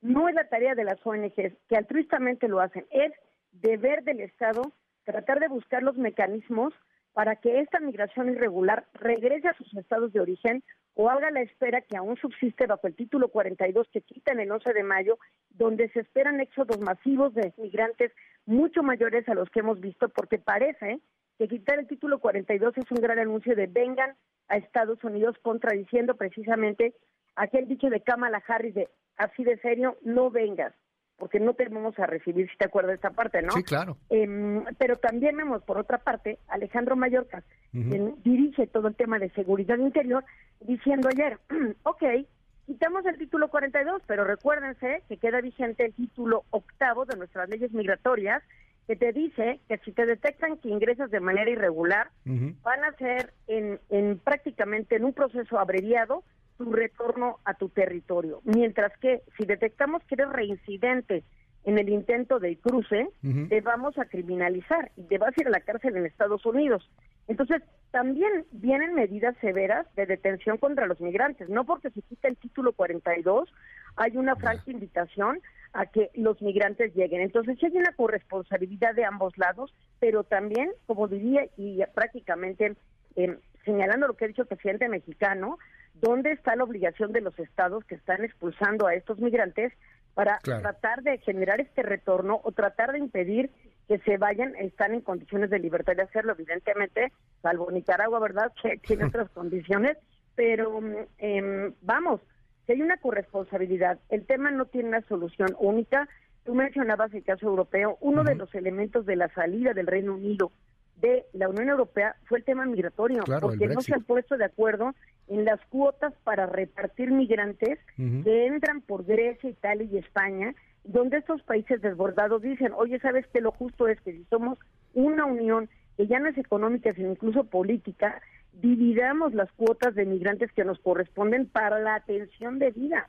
Ellos también tienen crisis humanitarias por el, el número de migrantes que están recibiendo. Entonces, un problema frecuente al que deberíamos adaptarnos, al que deberíamos darle el, justo valor que se tiene desde el punto de vista del principio de humanidad y sí que los estados destinen mayores recursos en cooperación internacional, porque no hay recursos que alcance, para tratar de dar salida a estos grupos migratorios que finalmente em, tienen condiciones tremendas para subsistencia. Déjame cerrar con este tema, doctora, digo, a reserva de poder platicar más adelante, pero es, es un asunto muy complejo, la relación México-Estados Unidos y más en este gobierno en particular.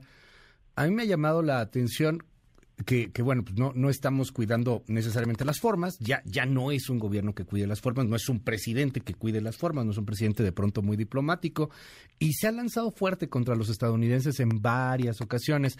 Esta última me, me brinca mucho, entiendo que lanzará una especie de protesta, una nota diplomática, algo por lo que él considera una intervención, porque dice que están financiando a los grupos de su, en contra de su movimiento, a grupos subversivos prácticamente y al mismo tiempo ha acusado al Pentágono de que nos espía y ha acusado a la CIA y ha acusado a la DEA. Tenemos un pleito con la DEA, máximo en este momento del, de la crisis de fentanilo allá con los Estados Unidos frente a estas tensiones, o sea, porque lo que nos explicas y lo que está pasando en estos momentos, pues tiene que ver mucho con el trabajo fino, con el trabajo diplomático, pero ¿qué tanto ruido o no hace, por ejemplo, un presidente como López Obrador que, que fustiga, que, que habla, que, que señala, que, que dice que, que el tío Sam está interviniendo de una u otra forma en los Estados Unidos? ¿Qué nos puedes decir de eso?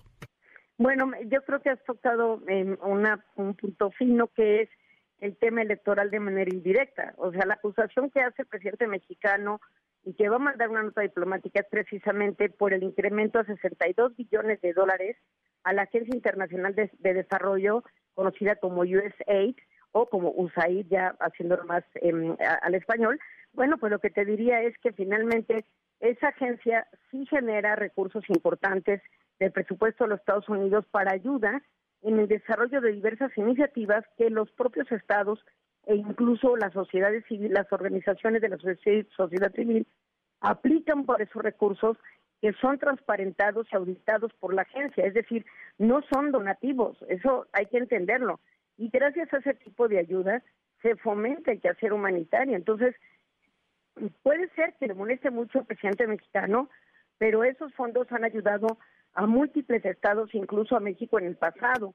Muchas universidades y muchas ONGs recibieron fondos de USAID, por ejemplo, para la implementación de toda la capacitación a jueces y magistrados frente al modelo de juicios orales. Entonces, yo creo que habría que ser más analíticos de cómo ha apoyado ese recurso. Pero el tema es electoral. Hace más de cinco semanas, recordemos que Marcelo Ebrard, canciller, estuvo en los Estados Unidos convocando a la red consular más grande del mundo, que es la de México en Estados Unidos, para llevar a cabo una campaña en contra de todos aquellos republicanos del Partido Republicano que se opongan o que estén fomentando señalar como terroristas a los grupos criminales de México que podría llevar un escenario de mayor injerencia de Estados Unidos en nuestro territorio. Y dijo, es, va a ser una labor fina a través de los consulados el ir en contra del voto republicano, que eso en realidad es ayudar a los demócratas para obtener mayores votantes, con una publicidad en contra de los republicanos. Y por otra parte, en México, aceptando los militares en la frontera eh, con México, que es un tema pendiente de la agenda de Biden, que no ha podido contener los grupos migratorios eh, y que es una constante que le pegue y que le impacta en la próxima campaña electoral, en donde ha decidido lanzarse por la reelección. Recordemos que ya estamos en tiempos electorales, ya Biden sacó su famoso video de tres minutos muy interesante y por supuesto aquí el presidente mexicano pues también ha señalado quiénes pueden ser sus sucesores de parte de Morena. Entonces, todo lo que ocurre ahorita, que es una realidad terrible lo que estamos viendo, está siendo utilizada de ambos lados para temas electorales, que eso es lo más, más triste del mundo, ¿no? ¿Cuáles van a ser los resultados tangibles de ayuda a migrantes? En pesos y dólares. ¿Qué se va a hacer a favor de ellos? ¿Cuáles son las políticas públicas para tratar de desahogar y dar salida a un fenómeno imparable y en crecimiento constante? Más allá de que los estados de origen se hagan responsables. Me parece que son van a ser dos años largos y dos años donde el panorama es este golpeteo político de venganzas mutuas, pero al final del día también de señalamientos claros para obtener una ventaja electoral ante sus votantes. Muchísimas gracias. Es la doctora Ileana Rodríguez Santibáñez, académica del Tecnológico de Monterrey. Mil gracias, doctora. Muy buenos días. A ti, Luis, un gusto estar contigo y tu auditorio. Hasta pronto. Igualmente, son las 7 con 32 minutos. Oiga, eh, ¿qué trae la prensa? Intelite reporta la cobertura mediática de los temas del día. 1. El escándalo que se desató el día de ayer en la página de internet de Latinos, la que eh, dirige Carlos Loret de Mola, un opositor a este gobierno, este pues no es, no es menor. Hoy hay llamados de este escándalo, tanto en Reforma como en el diario El Universal, con la misma columna de Loret, como en algunas otras plumas en, en medios de comunicación. Las redes sociales estallaron en ese tema, aunque lo cierto es que hay muchos temas también. Bueno, ¿qué fue lo que pasó? Eh, cito Reforma y leo lo que escribe Reforma el día de hoy en su primera. Revelan contratos para amigos de hijo de López Obrador. Un grupo de empresas cuyos dueños o socios son identificados como amigos o conocidos de Andrés López Beltrán, Andy, el hijo del presidente López Obrador, han obtenido contratos del gobierno federal por más de 100 millones de pesos. Conforme lo difundido ayer por Latinos, se trata de tres compañías que han conseguido distintos contratos públicos. Una es AZ Gerencia de Proyectos, otra es Organismo Promotor Logístico y la última es BEA Arquitectos. Las tres registran la misma dirección, Veracruz 69, aquí en la Condesa, en la Ciudad de México, y tienen otras cuatro subempresas. Las empresas han ganado contratos de dependencias como la Conagua y la Sedatu. Eh, Latinos documenta que en abril de 2022, hace un año, por ejemplo, se le otorgó un contrato de 10 millones de pesos a organismo promotor logístico encabezado por Carlos Buentello Carbonel y el apoderado es Eduardo Castro Ávila, medio hermano de Alejandro Castro Jiménez Labora, que es amigo de López Beltrán. Eh, a ver, hay que ser muy claros porque la verdad es que es un entramado muy complicado, una maraña ahí de, de relaciones. Nadie defiende a nadie. Solamente quiero ser muy claro.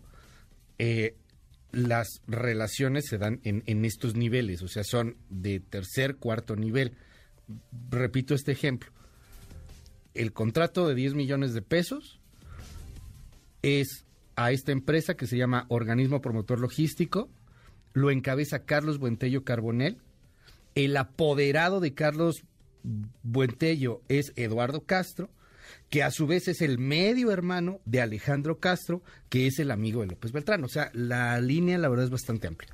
La relación no es así como que tan directa como decir, bueno, pues es el hermano, es el primo, no es tan directa, pero obviamente que bueno, pues ahí con la prueba y con el, eh, eh, la, investigación y la producción hecha este de, Latinos, pues se da eh, a conocer este entramado de corrupción, de acuerdo a lo que dice Latinos. Sería, le repito, contratos por 100 millones de pesos a gente cercana al hijo del presidente López Obrador, Andrés Manuel López Beltrán. Se habla eh, pues también ahí de la, del involucramiento que tendría la SEDATU en particular en, la, en el otorgamiento de estos contratos. Dos. Ahí está la información en la página de Latinos, en, en, Reforma, en varios medios de comunicación. Ahí está, en las redes sociales es más que evidente que está. Ahí explotó. Le cuento también, eh, hoy en los medios de comunicación gringos hay dos chismes buenísimos. Voy con el primero. ¿Se acuerda que le conté del despido de, de, Tucker Carlson, el, eh, el conductor de Fox News, que era uno de sus grandes conductores y de, y de gran rating además? Bueno, hay, hay un escándalo hoy que está en todos los medios de comunicación con respecto a este despido en particular, porque encontraron una carta de este conductor, de este anchor, pues que era súper racista. Bueno, un mensaje de texto que quebraba ahí a, a, un, a un texto más amplio. Cito, por ejemplo, The Guardian, que con todo y el asunto de la coronación del rey, etcétera, tiene la nota de Carlson en sus primeras planas. Dice Tucker Carlson, Carlson, perdón, y que, fue una de las razones por las que lo corren. Un mensaje de texto racista, supuestamente enviado por el expresentador de Fox News, Carlson, puso las campanas de alarma en la parte superior de la red y finalmente contribuyó a su despido. El texto, que sigue redactado en las eh, presentaciones judiciales en el caso de difamación, incluía esta frase. No es así como luchan los hombres blancos. El mensaje muestra a Carson describiendo cómo vio a un grupo de partidarios de Trump golpear a un niño antifa en estas protestas que se dieron, porque los antifa que están con Trump, pues de repente, no de repente, casi siempre eran extremadamente violentos. Entonces este asunto, porque Carson además es un gran antifa, este asunto de, de, revelación de que lo que hay detrás del movimiento de Trump es la América Blanca enojada. Y es el asunto de una lucha ya no solamente de clases, sino también de razas. Pues puso el grito en el cielo. Entonces es uno de los comentarios y de los asuntos que se están moviendo en la prensa estadounidense. Ese es uno de los temas. Y el otro está re bueno. Hay huelga de escritores. ¿Y eso qué? No, pues ¿cómo que eso qué? Los escritores son los que hacen todo. Cuando uno ve, no sé, a Jimmy Fallon, ¿no? Platicar con peso pluma. Pues sí, gran parte es de Jimmy Fallon, pero gran parte de todo eso son los escritores. Es el prompter, es la capacidad de leer de un conductor, de un anchor, de, de un presentador. Pocos, la neta, son los presentadores que tienen improvisaciones o que hacen otro tipo de cosas. No, en, en el caso gringo, prácticamente todo está redactado. Y eso le digo por los programas que son en vivo, ¿no? Este, los programas que son así como de comedia que ya están en una crisis. Las series, las series de televisión pueden atrasarse en temporadas o, o, en una de esas pues ya no tener más. ¿Qué están pidiendo los, eh, los escritores? Un aumento eh, considerable porque sostienen que sus trabajos continúan ahí vigentes cuando están por años en las plataformas de stream y quieren más dinero. Dicen además que quieren mejores condiciones de trabajo, que están súper explotados, que trabajan muchas horas a la semana y que pues quieren tener un, una mejor condición de vida. Pero además, parte de las protestas tienen que ver con la inteligencia artificial. Quieren regular de alguna forma el uso de inteligencia artificial dentro de las producciones. Los más radicales piden prohibir la inteligencia artificial dentro del uso de guiones. Y otros señalan que al menos establecer reglas claras para su uso. Está muy interesante la huelga. Ya hubo una hace algunos años, eso provocó el atraso de varias series. Y pues entran en huelga los escritores en Hollywood. Ese también es otro de los temas que está en la prensa estadounidense, en particular, las 7 con 40 minutos. Intelite reporta la cobertura mediática de los temas del día. Hoy es el día de los albañiles, el día de los constructores, el día de los arquitectos de alguna forma también que están ahí en las obras. Hoy es día del albañil. Esto que estamos escuchando es una de las tantas canciones, el corrido de los albañiles de Álvaro Linares. Abrazo a todos los albañiles. Qué envidia, porque sí se avientan unos festejos el día de hoy, que para qué le cuento, se ponen muy divertidos. Además la manera como en muchas construcciones hacen su, su, comida, la carnita, las carnitas, no, riquísimo. Bueno, pues hoy es Día de los Albañiles. Felicidades a todos los albañiles, a todos los hombres y mujeres en la construcción. Abrazote, 741. En un momento regresamos. Continúa con la información con Luis Cárdenas en MBS Noticias.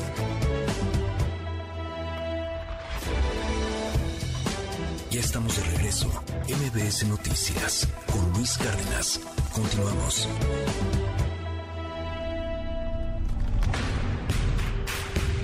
Deportes con Nicolás Romay en MBS Noticias. Hola Luis, ¿cómo estás? Qué gusto me da saludarte. Buenos días para ti, para toda la gente que está con nosotros, que nos acompaña como cada mañana. Tenemos al primer finalista en la Conca Champions. El día de ayer, Los Ángeles Fútbol Club derrotaron 3 por 0 a Philadelphia Union, 4 por 1 marcador global y se convierten en el representante de la MLS en la final de la Conca Champions. El día de hoy, León contra Tigres a las 8 de la noche. La ventaja la tiene Tigres, que ganó 2 por 1 el partido de ida. Vamos a ver si León le puede dar la vuelta y ser el equipo que está en la final o Tigres Tigres representará a México en esta final de la Conca Champions. Por otro lado, Luis, platicarte también de la Liga de España, porque ayer el Barcelona derrotó 1 por 0 a los Asuna y la Real Sociedad le ganó 2 por 0 al Real Madrid. Con esto, la diferencia es mucha. 82 puntos del Barcelona, 68 puntos del Real Madrid. Así que está a nada el Barcelona de ser campeón en España de manera matemática y así conseguir un título más de liga, mientras que el Real Madrid tendrá que enfocar todas sus fuerzas a la Copa del Rey, la final que tendrá el eh, fin de semana frente al Osasuna, el sábado a las 2 de la tarde, la final de la Copa del Rey, y por supuesto a la Champions League, en donde la próxima semana enfrenta al Manchester City. También vale la pena platicar de la Liga de Inglaterra. Ayer el Arsenal 3 por 1 le gana al Chelsea. Está muy apretado, muy apretado lo que está viviendo en Inglaterra. El Arsenal es líder con 78 puntos, Manchester City es segundo lugar con 76 puntos, pero ojo, porque tiene dos partidos menos el Manchester City, así que dependen de ellos mismos para darle la vuelta a la situación. El día de hoy juegan contra el West Ham, contra el West Ham a la una de la tarde. Luis, te mando un abrazo y los esperamos a las 3, claro, Sports por MBS Radio para platicar de todo esto y mucho más. Saludos. En un momento regresamos. Continúa con la información con Luis Cárdenas en MBS Noticias.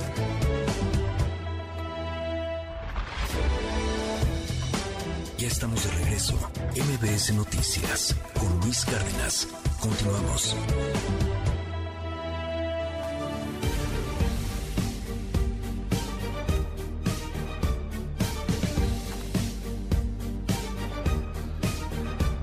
5571 13 13 37. Nuestro WhatsApp está abierto absolutamente para todo el auditorio. Me dicen aquí, es el día de la Santa Cruz. Se conmemora el hallazgo de la misma, de la Santa Cruz, por la Santa Elena, madre de Constantino. Y por eso se festeja a los albañiles constructores, porque necesitó de ellos para encontrarla. Totalmente de acuerdo. Día religioso, a final de cuentas, es el día de los albañiles. Luis, dijiste el día de los albañiles y también de los arquitectos, pero no, solo es el día de la cruz que festejan los albañiles. El del arquitecto es el primero de octubre.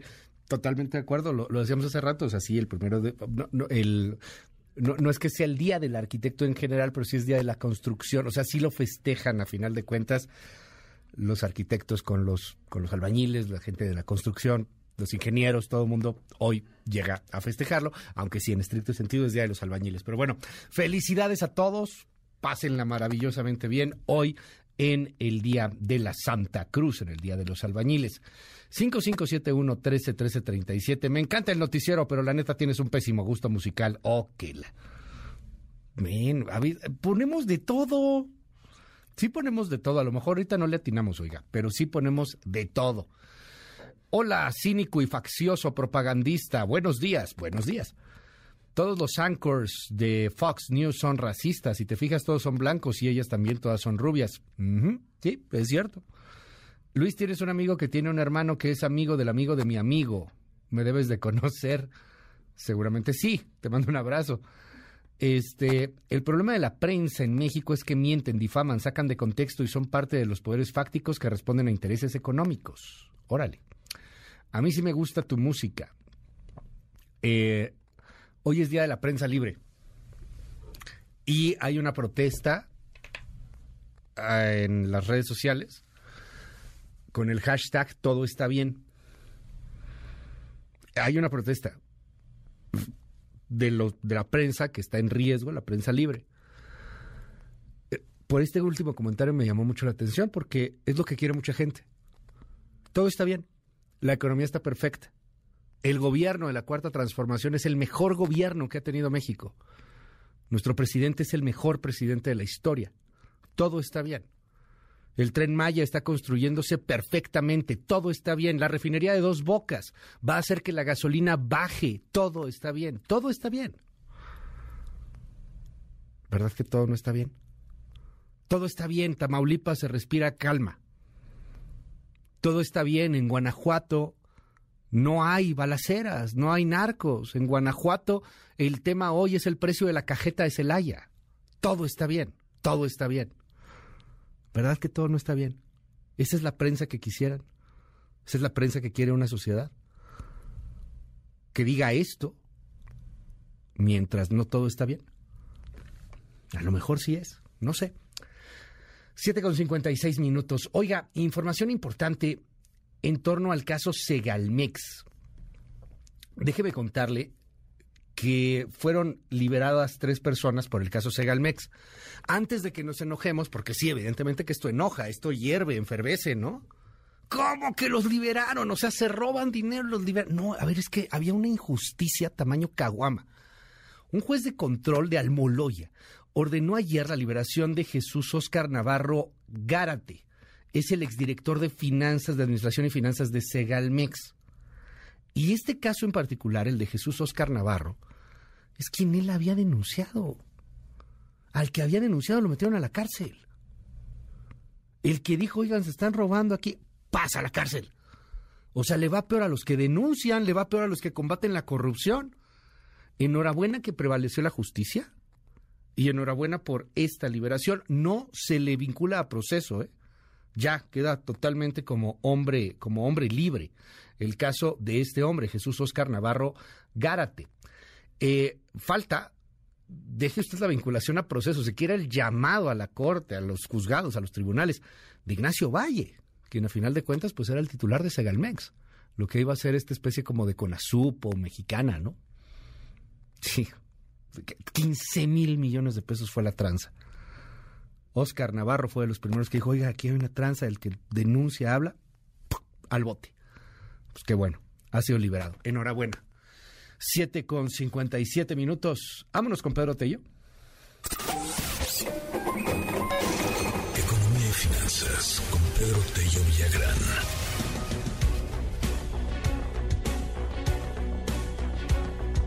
Repuntan las remesas y mejora la confianza empresarial. Eh, creo que es de, los principales ingresos que tenemos en el país, ¿no, Pedro? El primero, segundo, tercero, pero no sé, está dentro de los cinco ingresos más importantes en nuestro país. Creo que son las remesas, si no me equivoco. Qué gusto saludarte y escucharte siempre, Pedro. Buen día.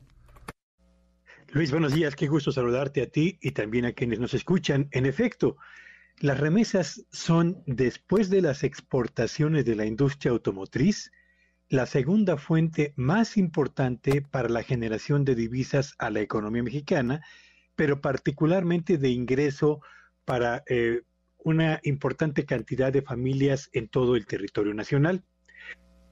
Los datos que se dieron a conocer más recientes sobre el comportamiento de este indicador indican que en el mes de marzo se hiló el mes número 35 con incrementos en el monto de las divisas que ingresan a México por concepto de envíos provenientes fundamentalmente de los mexicanos que trabajan en Estados Unidos. Casi 5 millones de hogares en México reciben el apoyo externo a través de las remesas que en marzo pasado superaron los 5 mil millones de dólares. Y vale la pena señalar, Luis Auditorio, que esos 5.194 millones de dólares que ingresaron a México en marzo pasado es el flujo más elevado de remesas que ha ingresado a México para un mes de marzo desde que se lleva registro. El promedio de envíos en el mes de marzo fue de 394 dólares, por cierto, la cifra más elevada en los últimos 16 meses. De modo pues que si hacemos la suma del monto de las remesas de enero, febrero y marzo, tenemos que en el primer trimestre del año ingresaron a México casi 14 mil millones de dólares, que es una cifra que supera en más de 11% el monto total de las remesas que se registró en el mismo periodo del año anterior y apunta a que cerraremos este, eh, este año de 2023 con remesas que van a superar los 57 mil millones de dólares, que es una cifra francamente importante, Luis, para México y para cualquier otro país. Ahora bien, estos que son datos que hablan de la fortaleza que sigue teniendo en Estados Unidos el mercado de trabajo como generador de empleos y de ingresos para quienes allá trabajan y a partir de lo cual se envían recursos a las familias que en México lo requieren tanto, tiene también un lado oscuro. Y ese lado oscuro se refiere al impacto que ha tenido, por, una, por un lado, la apreciación del peso frente al dólar y por otro lado el impacto de la inflación sobre el poder adquisitivo de cada dólar que ingresa a nuestro país. Así que, por una parte, siguen registrando niveles históricos las remesas, pero por la otra, quienes aquí las reciben, desafortunadamente reciben un impacto negativo por la depreciación del dólar, uno, y dos, por el impacto de la inflación. Y por otro lado, Luis Auditorio, otra buena noticia, en el mes de abril, y por cuarto mes consecutivo la confianza de los empresarios en nuestro país sobre el presente de sus empresas, el presente de la economía nacional y el futuro que se percibe para sus empresas y la economía nacional ha vuelto a repuntar. La encuesta que mes a mes aplica el INEGI entre cuatro grupos empresariales, los industriales de las manufacturas, los de la actividad de la construcción, los del sector comercio y los de servicios no financieros, reportaron en abril pasado una mejoría en sus niveles de confianza sobre el presente y el futuro de la economía nacional y de sus negocios, lo que sin duda alguna ojalá se pudiera traducir, Luis Auditorio, en un aumento en el monto de las inversiones productivas y en la generación de empleos que ya veremos si se puede concretar o el cambio en el ambiente de la economía internacional, particularmente la de Estados Unidos, y su impacto sobre la economía mexicana, termina por desvanecer al cabo de este año esta mejoría en la percepción y en la confianza de los empresarios. Así que dos noticias interesantes, Luis, para este martes de mayo.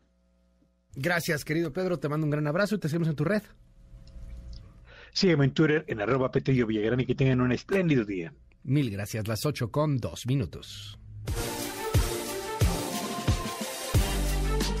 Ya están aquí Juan Ignacio Zavala y Hernán Gómez. En un momento más empieza la de Batinga. Se va a poner bueno. El presidente quiere adelantar la sucesión presidencial, o al menos eso se dice hoy en la prensa. Ahí hay algunos artículos que hablaban de una reunión que habría tenido el presidente. Es información de trascendencia, ¿eh? no, no estamos hablando de son trascendidos, no estamos hablando de que haya un comunicado oficial, es parte también de, de la comunicación. Bueno, el presidente querría adelantarlo tres meses, que ya en agosto haya candidato o candidata. Y Marcelo Ebrard está bien enojado. Anda diciendo, ¿cómo que dicen que hay una favorita? Platicamos de ese tema. Y del Viernes Negro del Senado y y los cambios ayer de, Ebrard y, Marta Delgado, que renuncia para ahora ser la coordinadora de campaña de Ebrard de alguna forma. Platicamos de eso y mucho más aquí en MBS Noticias. Yo soy Luis Cárdenas. Ya estamos de regreso. MBS Noticias con Luis Cárdenas. Continuamos. Primeras planas. El Universal. Marinos buscan reparar los buques de Pemex. La CEMAR pide que le transfieran el centro de mantenimiento y que se considere de seguridad nacional. Milenio. Crea DEA fuerzas de tarea contra cárteles de Sinaloa y Jalisco. Los grupos especiales de la Oficina Antidrogas tendrán agentes, analistas científicos, expertos en química y finanzas sobre cada una de esas bandas. Reforma.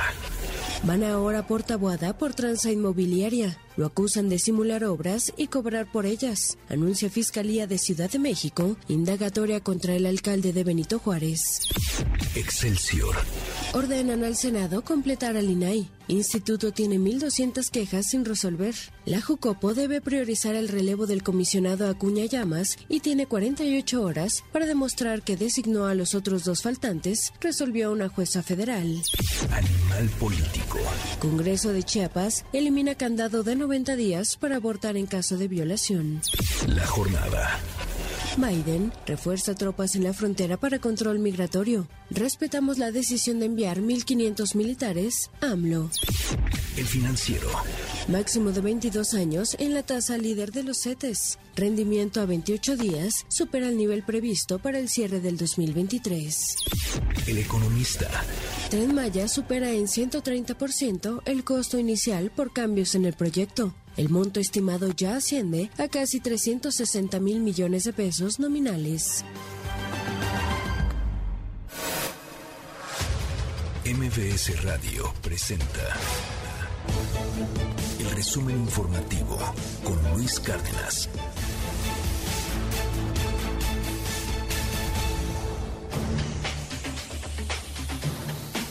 Coco García, qué gusto saludarte. Muy buenos días, ¿cómo estás? Luis Cárdenas, buen día, buen día al auditorio. Les comento que esta mañana María Elena Álvarez Bulla, directora de CONACIT, reveló que la vacuna patria contra la COVID-19 ya está lista para aplicarse como refuerzo entre la población mexicana. Escucha.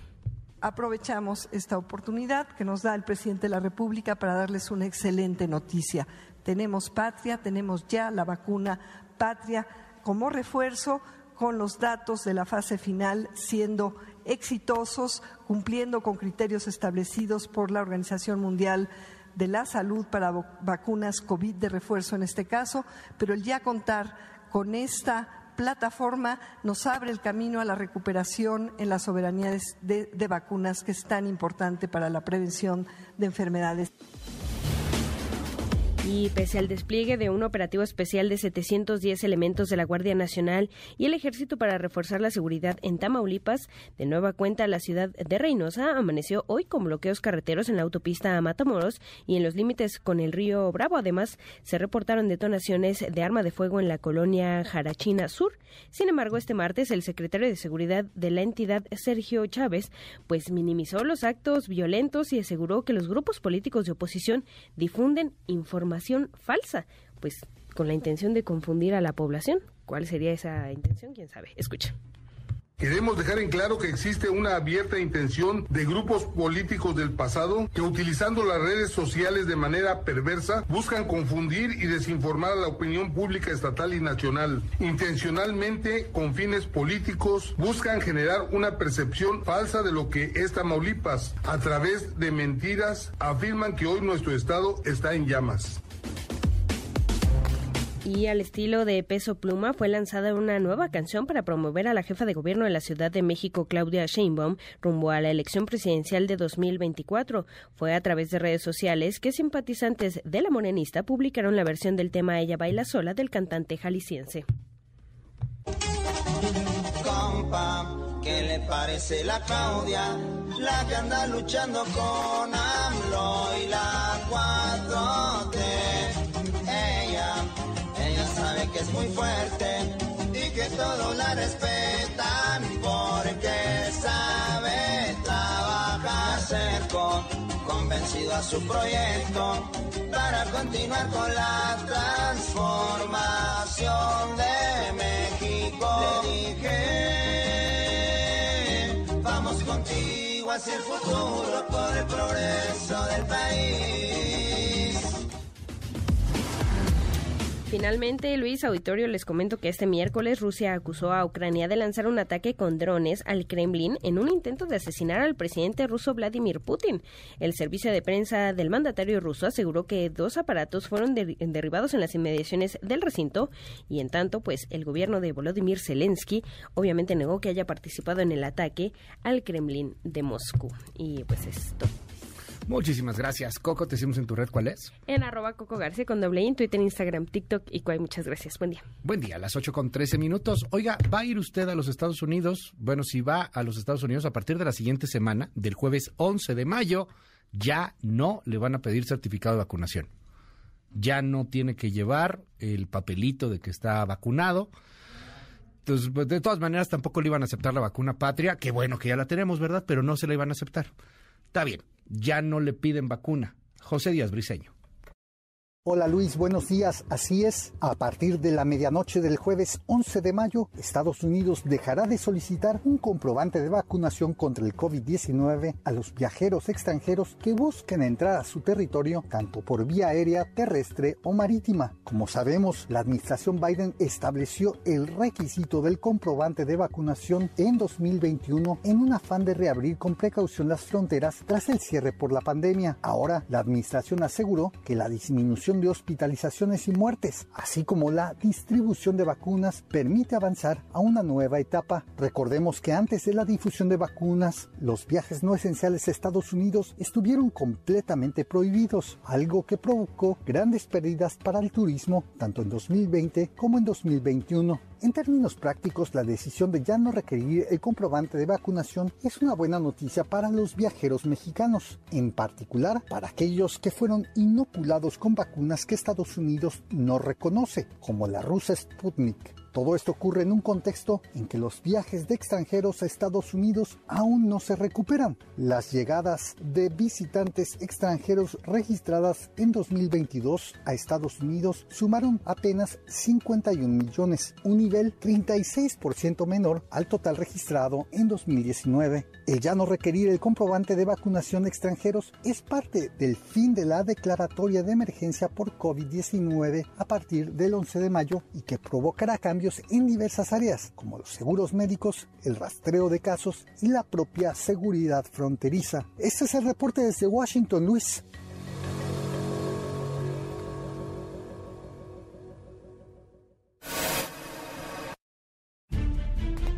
Me encuentro aquí en la sede alterna de Chicotenca, en el Senado de la República, donde he puesto un par de cadenas como protesta de que Morena y sus aliados no quieren nombrar al comisionado del INAI y por lo tanto este organismo está inoperante. Solo estamos pidiendo que nombren un comisionado, el que quieran, transparencia ya. Luego votamos por otro tipo de derechos, como la libertad de decidir por su cuerpo, la libertad de vivir en armonía con el medio ambiente, y ahí sí les ponemos muchos límites moralinos, y sin embargo ahorita nos estamos desgarrando las vestiduras para que ocupen puestos. Yo propongo que la próxima vez que votemos pensemos en que tienen que ir a la escuela, tienen que tener derecho, tienen que comer, no tienen que andar en las calles limpiando los vidrios antes de quererlos hacer diputados. Es una vergüenza lo que pasó a espaldas de los mexicanos. Le van a probar algo allá en lo oscurito, como les gusta, como son ellos, fieles a su naturaleza. Lo que ayer vivimos fue una noche negra para el país. Los senadores y senadoras de Morena pues acudieron a recibir instrucciones al Palacio Nacional. Vergonzante eso. Se fueron de aquí puestamente para sesionar. Ni siquiera tenemos certeza de que hayan tenido quórum. La agenda legislativa prioritaria la conocían no solo los medios de comunicación, sino todas y todos los legisladores. Ofrecí que no habría fast track, no lo incumplimos. Todas las minutas se remitieron a las comisiones y ahí se deliberó de acuerdo con sus integrantes. Decidimos declarar la sede alterna en Jicotenca 9. Las coordinadoras y los coordinadores de los grupos parlamentarios sabían oportunamente que así sería. Tenían libre acceso y libertad para acudir, para deliberar y para votar. Se le notificó a la mesa directiva pues, seguramente minutos antes de las 10 de la noche, pero jamás, jamás, jamás hubo un acuerdo, al menos no con el PAN. Pero sí puedo afirmar categóricamente que con el PAN nunca se habló de una sede. En ese video falta la verdad.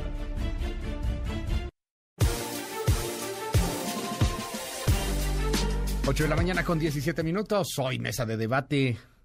Hernán Gómez, bienvenido, ¿cómo estás? Hola, ¿qué tal? Buenos días. Buenos días, buenos días. Juan Ignacio Zavala, bienvenido. ¿Qué tal? Buenos días. ¿Cómo están? Qué gusto verlos. Bien, igualmente. Pues empezamos, ¿no? Este, el viernes negro en el Senado, la- el- así le han puesto, así le han puesto. Sí. El viernes negro, ¿cómo lo vieron? Qué relajo, ¿no? Qué show. ¿Quién quiere empezar? ¿Juan Ignacio, Hernán? Pues ha habido muchos eh, días negros en la historia del Senado de la República y Sí. no es la primera vez que se legisla al vapor. Este, no es la primera vez que se recurre al fast track. No es la primera vez que llega el final del periodo de sesiones y hay que aprobar un montón de cosas juntas. Normalmente suele pasar en diciembre, ¿no? Es cuando eh, se junta el presupuesto y entonces tienen que aprobar todo rapidísimo. Pero quizás lo que ahora se vio fue eh, un poquito too much. Porque realmente se llegaron a presentar, a votar 20 iniciativas, 20, en espacio de 5 horas. Entre 10 de la noche y 3 de la mañana, un viernes. O sea, mientras probablemente tú y yo, Luis, Cuatro por nos hora. habíamos ido a una cena. Y, Yo estaba dormido. Y Zavala se estaba echando un par de whiskies. Bueno, yo también me Sí. estaba echando un par de whiskies. en honor a la verdad. Pues sí, digo. Los legisladores estaban este, maquilando iniciativas, sacando iniciativas como si fueran enchiladas. ¿Qué vimos? Una oposición que no quiso estar en esa sesión, que pudieron haber estado para vigilar qué pasaba. Ahora dicen, no sabemos si había quórum o no. Pues hubieras estado ahí contando votos. O sea, no estaban. no estaban. Hicieron su show, primero tomaron el pleno del Senado en reforma, luego eh, Xochitl Galvez se encadenó eh, a una silla del Senado en Chicotencatl, que era donde iban a operar como sede alterna. Al final, pues se tuvieron que ir a operar, a, a tener la sesión en el patio del Senado de Chicotencatl. Ahí pusieron unas mesitas y pues ahí no puedes contar votos, no puedes usar el sistema electrónico, todo es más complicado. Ahora, hubo muchas cosas irregulares, o sea, tú puedes usar el, el, esta cuestión de, de sacar un tema por urgente y obvia resolución en una cámara, pero tiene que haber una justificación. Y aquí, pues lo que hubo fue, pues prácticamente una cámara renunciando, la Cámara de Senadores, renunciando a ser un parlamento. Porque, sí, claro, o sea, Morena y sus aliados tienen mayoría y, y yo siempre digo, esta idea de que hay que llegar a consensos y, no, a ver, perdón, si tienes mayoría y quieres aplastar con tu mayoría, aplasta, aplica tu mayoría, o sea, eh, para eso ganaste en las urnas, pero eh, tampoco te saltes los procedimientos parlamentarios. Y además, si puedes ganar por la buena, ¿por qué? Esa muestra como de poder, esa muestra como de ¿por qué? Porque puedo. Ese es el argumento. O sea, ¿por qué no lees los dictámenes? ¿Por qué eh, no hay discusión sobre las distintas iniciativas? Porque legislar así, se sacaron temas, se aprobaron ahí temas muy importantes que merecían una discusión mayor. Todo, todo el tema de ciencia y tecnología, de cómo va a quedar el CONACIT, eh, la, la, la ley de minas, por ejemplo, eh, muchos, bueno, cinco iniciativas dedicadas a, de una u otra forma a reforzar el poderío de la. Sedena. Este, digo, muchas iniciativas que la verdad sí, y no digo que todas estén mal, hay cosas importantes que se, que se aprobaron ahí, lo de la 3 de 3 para las para la violencia contra las mujeres, lo de la reducción de la edad para ser diputado secretario de Estado, eh, la propia ley minera que tiene avances, eh, la desaparición de financiera rural que la verdad, la verdad no servía para nada, eh, en fin, había cosas importantes, pero hay que legislar con, digamos, con, con un poquito más de pues de cuidado y de respeto por el Congreso. Claro. O sea, el hecho de que tú tengas una mayoría, y ya con esto termino, el hecho de que tú tengas una mayoría no significa que puedas dejar de escuchar a los otros. O sea, el proceso legislativo es eh, escuchar Las, las, los puntos de vista diferentes y tratar de incorporarlos de alguna manera en, en, el, en, en lo que estás legislando. No, no, no, no dejar de escuchar a los otros. Entonces, la verdad yo creo que sí fue lamentable lo que se vivió en el Senado, porque en el fondo esto está eh, definido, presionado por que pues, los diputados, los senadores ya quieren cerrar e irse a hacer campañas. Todos, ¿eh? Todos. Pues o todos sea, ya ya están pensando en lo electoral. Entonces ya querían irse, ya querían cerrar y, y pues la verdad, eh, pues no se les paga para eso a los diputados y a los senadores, ¿no? ¿Tú cómo lo viste, Juan Ignacio? No, bueno, concuerdo con Sí, ahí sí. Hernán en, muchas cosas. Creo que es eh, digo, terrible la renuncia a ser un poder independiente. Eh, por muchas cosas, por la visita Sí. previa al presidente y luego luego este trámite así eh, hasta culposo, ¿no? Porque pues, ¿qué esconden? ¿Qué no pueden defender? ¿Qué les da pena defender? ¿Qué es lo que eh, qué es lo que ocultan antes de aprobar esas iniciativas de esa manera, ¿no? Entonces, eh, más allá del uso indiscutible de la mayoría, están cosas en las que pensábamos los mexicanos que habíamos avanzado. Este uso de las mayorías así, de grotesco, pues son cosas de los 60, los 50, los 70, del siglo Del pasado. priato, ¿no? ¿no? Entonces que decías, bueno, eso pues se acabó y Ujú. por lo menos hay otras cosas.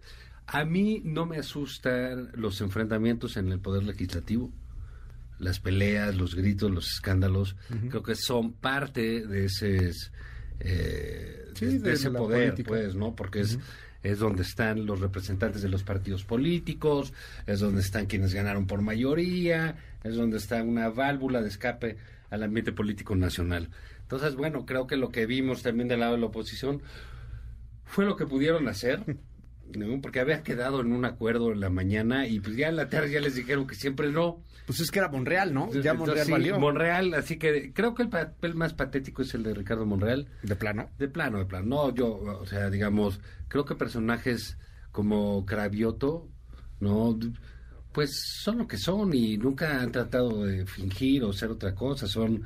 eh, Cravioto son azotando radicales, ahí golpeando gente, sí. etcétera, ¿no? Son- Golpeando mujeres, mujeres, este, En, el ple- en la tribuna De- desde del la Senado de la República. Tomando en cuenta que además es de los senadores que más representan a Claudia Sheinbaum, por ejemplo. Pero digamos... O sea, es del grupo de Claudia Sheinbaum. Pero es ¿no? lo que Cravioto. siempre ha Pues sido tomando en cuenta lo un- que sea, un un- hombre golpeando mujeres en el Senado de la Sí, o sea, República. ah, ¿Qué importa quítense. si es cercano a quien sea? O Y- sea, y- está y muy siempre mal. ha sido un tipo de conducta primitiva, ¿no?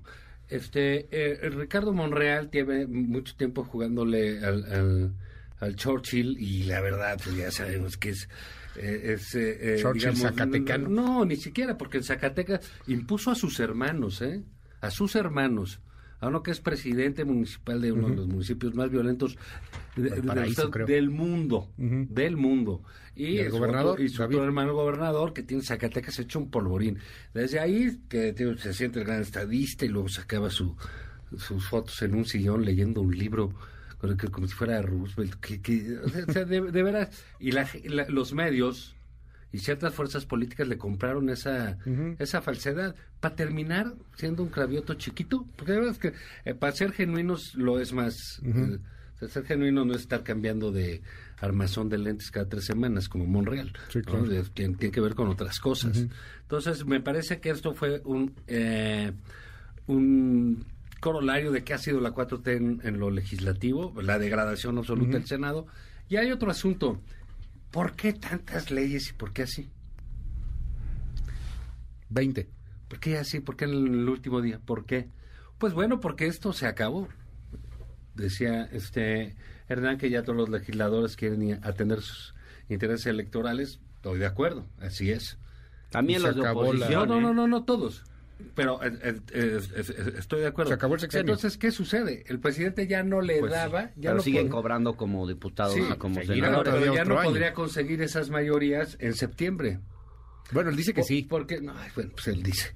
Eh, pero por eso las No, pasa. porque se le van a empezar ya, ya va a haber pues, desbandadas. ya se van a descantar, pues si va a haber la primera encuesta en julio de los corcholatas. Ayer renunció ya una subsecretaria. Marta Delgado. Para irse a la campaña de, de, de Marcelo. Claudia sigue allá. Adán lo abuchean en los En el estadios. estadio de béisbol. En fin, todo el mundo está haciendo ahí sus cosas. Entonces es claro que en materia legislativa, pues parece ser que hasta aquí llegó este gobierno, pero no el presidente, ¿eh? El presidente va a seguir dando sus sus eh, eh, sus manotazos de esta manera. Van a, van a tirar gran parte de las reformas. Hay algunas que ya dijo la oposición que no va a impugnar, como la 3 de 3 de la pensión, este, de que quien tenga ahí adeudos de pensión, etcétera, no puede ser candidato presidencial o candidato a gobierno, o candidato de nada. Este, pero muchas más se van a tirar y ahí vendrá pues otro eh, otra afrenta contra la corte, ¿no? No, pero porque eso la es lo corte es la que que los va a tirar. tardan en lo que tardan los amparos. Pero mientras, en cuanto las publique Sí. presidentes, van a estar Sí. vigentes esas leyes. O Sí. sea, van a tener vigencia. No, pero sí, sí es probable que la Corte semana, frene ¿no? cosas, porque Sí, además si tú ves cómo se ha comportado la Corte, o sea, la Corte ya no solamente está haciendo una lectura del contenido de las leyes, sino que cada vez se mete más en cómo se aprueban las leyes. Y, y yo sí creo que viendo esa, esa, esa tendencia que ha tenido la Corte, es muy probable que, no todas, pero algunas de estas leyes sí van a topar con pared. Pues y entonces va a terminar siendo peor y más conflictivo. Sin duda, pero se va a tardar un año, dos años. Va a estar lento eso. Aunque la suspensión, luego las estas suspensiones provisionales llegan luego, luego, ¿no? No, depende, ¿no? Sí, o sea, por ejemplo, la del, 20. la del INE, pues era de, por, de urgente Ah, sí. resolución, ¿no? Pues por los tiempos, porque iniciaba el proceso, Sí. porque tenías que dar alguna seguridad en ese sentido, ¿no? Mientras, pues aquí no hay, este... Pues- que los van a dejar, los van a dejar ahí del vacío. Ahora nos vamos a radicalizar mucho más. Hay un artículo que anda ahí este, circulando en torno a una supuesta reunión que habría tenido el presidente y que está pidiendo que se adelante ya de alguna u otra manera, que ya haya candidato o candidata de aquí a julio, agosto, que en los próximos tres meses ya se nombre. Julio, ¿no? Dijeron que Pues en se julio supone ya que sería julio la viene primera, la primera encuesta. encuesta. Pero, ¿cómo ven ese tema? ¿Por qué quiere sucederse el presidente? Pues claramente están adelantando los tiempos, yo creo que porque se les está, eh, está generando mucha inestabilidad esta, esta sucesión adelantada que el propio presidente decidió adelantar. Y este y pues pareciera que está buscando, digamos, un poquito aplacar a los distintos grupos de, de Morena. El problema es que, ¿qué va a pasar? O sea, no es legal ahorita hacer campaña. Pero todo el mundo está haciendo campaña, ¿no? Pues sí, pero eventualmente pueden enfrentar sanciones en el tribunal, en el INE, o sea, eh, se están anticipando a tiempos de campaña, están empezando a gastar dinero en bardas, en pintas, en un montón de cosas, y eso pues está fuera de la legalidad. Entonces, este, pues yo no sé cómo van a adelantar los tiempos sin hacer una reforma legal que permita hacer precampañas. Pero pues ya lo adelantaron, ¿no? O sea, ayer, ayer Claudia Sheinbaum sacó peso pluma. ¿Sí escuchaste la rola? A ver si la tenemos por ahí ahorita en un ratito. No, ya se super adelantaron. Sí, no, y Marcelo también trae los TikToks y Adán trae ahí su foto en la en el Twitter de la Secretaría de Gobernación diciendo que él va a ser el siguiente presidente, ¿no? Por ejemplo, este, este fue el audio de ayer de Claudia. A algunos les ha gustado, a, otros no. A ver, escuchemos. Compa, ¿qué le parece la Claudia? La que anda luchando con AMLO y la 4T. Ella, ella sabe que es muy fuerte y que todos la respetan porque sabe trabajar cerco, convencido a su proyecto para continuar con la transformación de México. Está digo clarito ya hay una campaña, ¿no? ¿Tú cómo lo ves, Juan Ignacio? Bueno, pues Claudio Sheinbaum debería irse a trabajar a OCESA. ¿no? A, Ah, por la contratación de artistas, la organización de conciertos. Este, pues digo, está, Por parece mentira una eh, eh, persona que tiene unas credenciales Ay, impecables. qué amargado, hombre. En términos, en términos académicos. Tú porque tienes Ay, dinero sí. para pagar el auditorio, pero no todo el mundo no, puede ni- pagarse No, ni auditorio. A mí me parece... salas de conciertos y, y lo, y lo voy a decir aquí. A mí me parece muy bien que haya conciertos públicos. No, y además Eh, que, que son para, lo- simbólicos, que para ¿eh? los ciudadanos sean eh, gratuitos. acabas de hacer muy bien. mofa de la jefa de gobierno. Bueno, me parece muy bien. Ahora, que a eso. eso se dedica esa señora. No se dedica a eso. a se eso. Ay, dedica a eso. Por favor, Zavala. por favor, pregúntale Sí, claro, a Marcelo sí. Ebrard. Sí, Pregúntale diario. a Marcelo Ebrard qué se dedica a Claudio Sheinbaum. Estamos en un aniversario de- de- de- de- Del de- metro. de- del metro, precisamente. Hace dos ¿Y qué años. hace la señora? La señora, en vez de ponerse por lo menos un listón de luto, ¿verdad? Anuncia y saca sus videos y sus cancioncitas de TikTok. Ay, bueno, podemos discutir ahí cosas está, más serias, digo, no, bueno, a mí las- como por a ejemplo, mí no, lo que ha hecho no, en el no. gobierno, A mí me parece, sus sí, me parece muy políticas. bien que, si quieres lo discutimos, ¿qué ha hecho en la línea 12 del metro? ¿Qué ha hecho? Eh, Claudio Sheinbaum. ¿Qué ha Claudio hecho? Sheinbaum. En, a ver, ¿cómo- ¿qué ha hecho en materia ¿Qué- de transporte? No, Muchísimo no, no, no, ha hecho. Bueno, En materia de transporte, ¿qué ha hecho con el metro? Es un desastre. A cada rato tiene que parar las líneas. Se- seguimos pendiente con eso de las líneas Pues 12, ya heredó funciona y una obra mal Ah, ¿de hecha. quién la heredó? de Marcelo Ebrard. De Marcelo- ah, y de, está y buenísimo de, y de Mancera que no De le dio el mantenimiento adecuado. Pues Que una combinación de cosas. Muy bien. ¿Y Pero pues no no es como que esa obra... Muy bien. ¿Y por qué no los denuncia si lo heredó? Pues no entiendo qué estamos discutiendo, la verdad. ¿Cuál era el punto? Bueno, se ve que no lo entiendes. Pues si tú eres el que lo- el que dijiste discutiéramos cosas serias, yo estaba diciendo y me parece muy serio a lo que se dedica la señora que está todo el tiempo haciendo eh, promoción, anuncios sobre cantantes, como si fuera una promotora musical. Todo el tiempo. Ese, todo el, todo Sí, el tiempo todo es lo el que. Sí está- sin quitarle, sin tiempo, ¿o quitarle, no? sin quitarle eh, ningún mérito a los cantantes. ¿Cuántos No, o sea, no conciertos ha habido en el Zócalo, hombre? Pues ha habido muchísimos, una enorme cantidad varios. de conciertos. Ojalá muchísimos, ha habido de tres o cuatro tipo. conciertos. No, por favor, eso porque a, tu- a ti te interesa desde que está Claudia Sheinbaum, te metes ahí, ¿no? Porque antes, pues, eh, no, no sé por qué no lo hacías, a lo mejor a Marcelo no le caías bien, o a Mancera, Pero a ver, y ¿qué, aquí sí. ¿qué va a pasar Pero con Marcelo y con, Man- y con Mancera? No, pero con Marcelo. O sea, Marcelo de entrada sí es cierto. no está como pues, que acusado. de, de, de, de, de Claudia dice acá. ¿Está Pues, acusado qué dices? O sea, Marcelo está políticamente acusado del tema de Claudia, del tema del metro, perdón, la línea 12. Las investigaciones de la fiscalía fueron contra la gente de Marcelo. O sea, contra los constructores de Marcelo. Y se entiende, o sea, es un asunto político. Bien no se llevan. A mí me llamó la atención lo que tú decías, Hernán, hace algunas semanas, de que ojalá pactaran, ¿no? Ojalá se sentaran y platicaran. Pues sí. Se ve como que complicadísimo ese asunto. En los últimos días, Marcelo ha estado ya señalando que, que no se vale que digan que hay una favorita, que no hay un piso parejo, que Morena ya le ¿De define dónde si va a haber sacan que hay encuesta una no. favorita? sabe. No lo sé. ¿De dónde Él sabe ¿De dónde saca? O sea, ¿de Él dónde sabe saca que que es verdad, pero, pero no se le va a ir contra el presidente. Aquí nadie se va contra el presidente. No, nadie se va a ir contra el presidente y decir que el presidente tiene una favorita y que está cargando los dados hacia un lado o hacia otro. Porque además... Sí, es una favorita, ¿no? Pues O sea, porque además cada vez hay eso. más ambigüedad, porque también, pues ya muchos empiezan a pensar que en realidad el favorito es Adán. Adán opera muchísimo con la clase política, con los gobernadores, con los presidentes municipales. Como que Adán se ha ido construyendo cada vez más como un candidato posible. Pero Él mismo difunde la Sí. versión, según las fuentes que yo tengo, él mismo difunde la versión de que en realidad el Es favorito él. es él. Pero, pues, que, a que Twitter, si no no lo hubiera no lo hubiera Sí. destapado el presidente que porque si ya tenía su favorita entonces lo destapó él que entonces es claramente un signo de que en realidad él es como el ahora sí que como el tapado de verdad eh, el elegido eh, entonces pues esto va a generar una una cierta duda ¿Tú sí ves misterio? O sea, sí ves que ay, hoy no Misterio. sabemos quién va a ser. Pues yo te diría que, a ver, yo creo que el presidente puede tener a su candidata favorita y creo que tiene su plan B que empieza a ser Adán. Adán. Bueno, no em- empezó ya hace rato porque yo creo que el presidente no quería que fuera Marcelo, pero al mismo tiempo creo que si los datos de la encuesta arrojaran algo muy distinto a su voluntad, no impondría su voluntad por encima de los datos de la encuesta.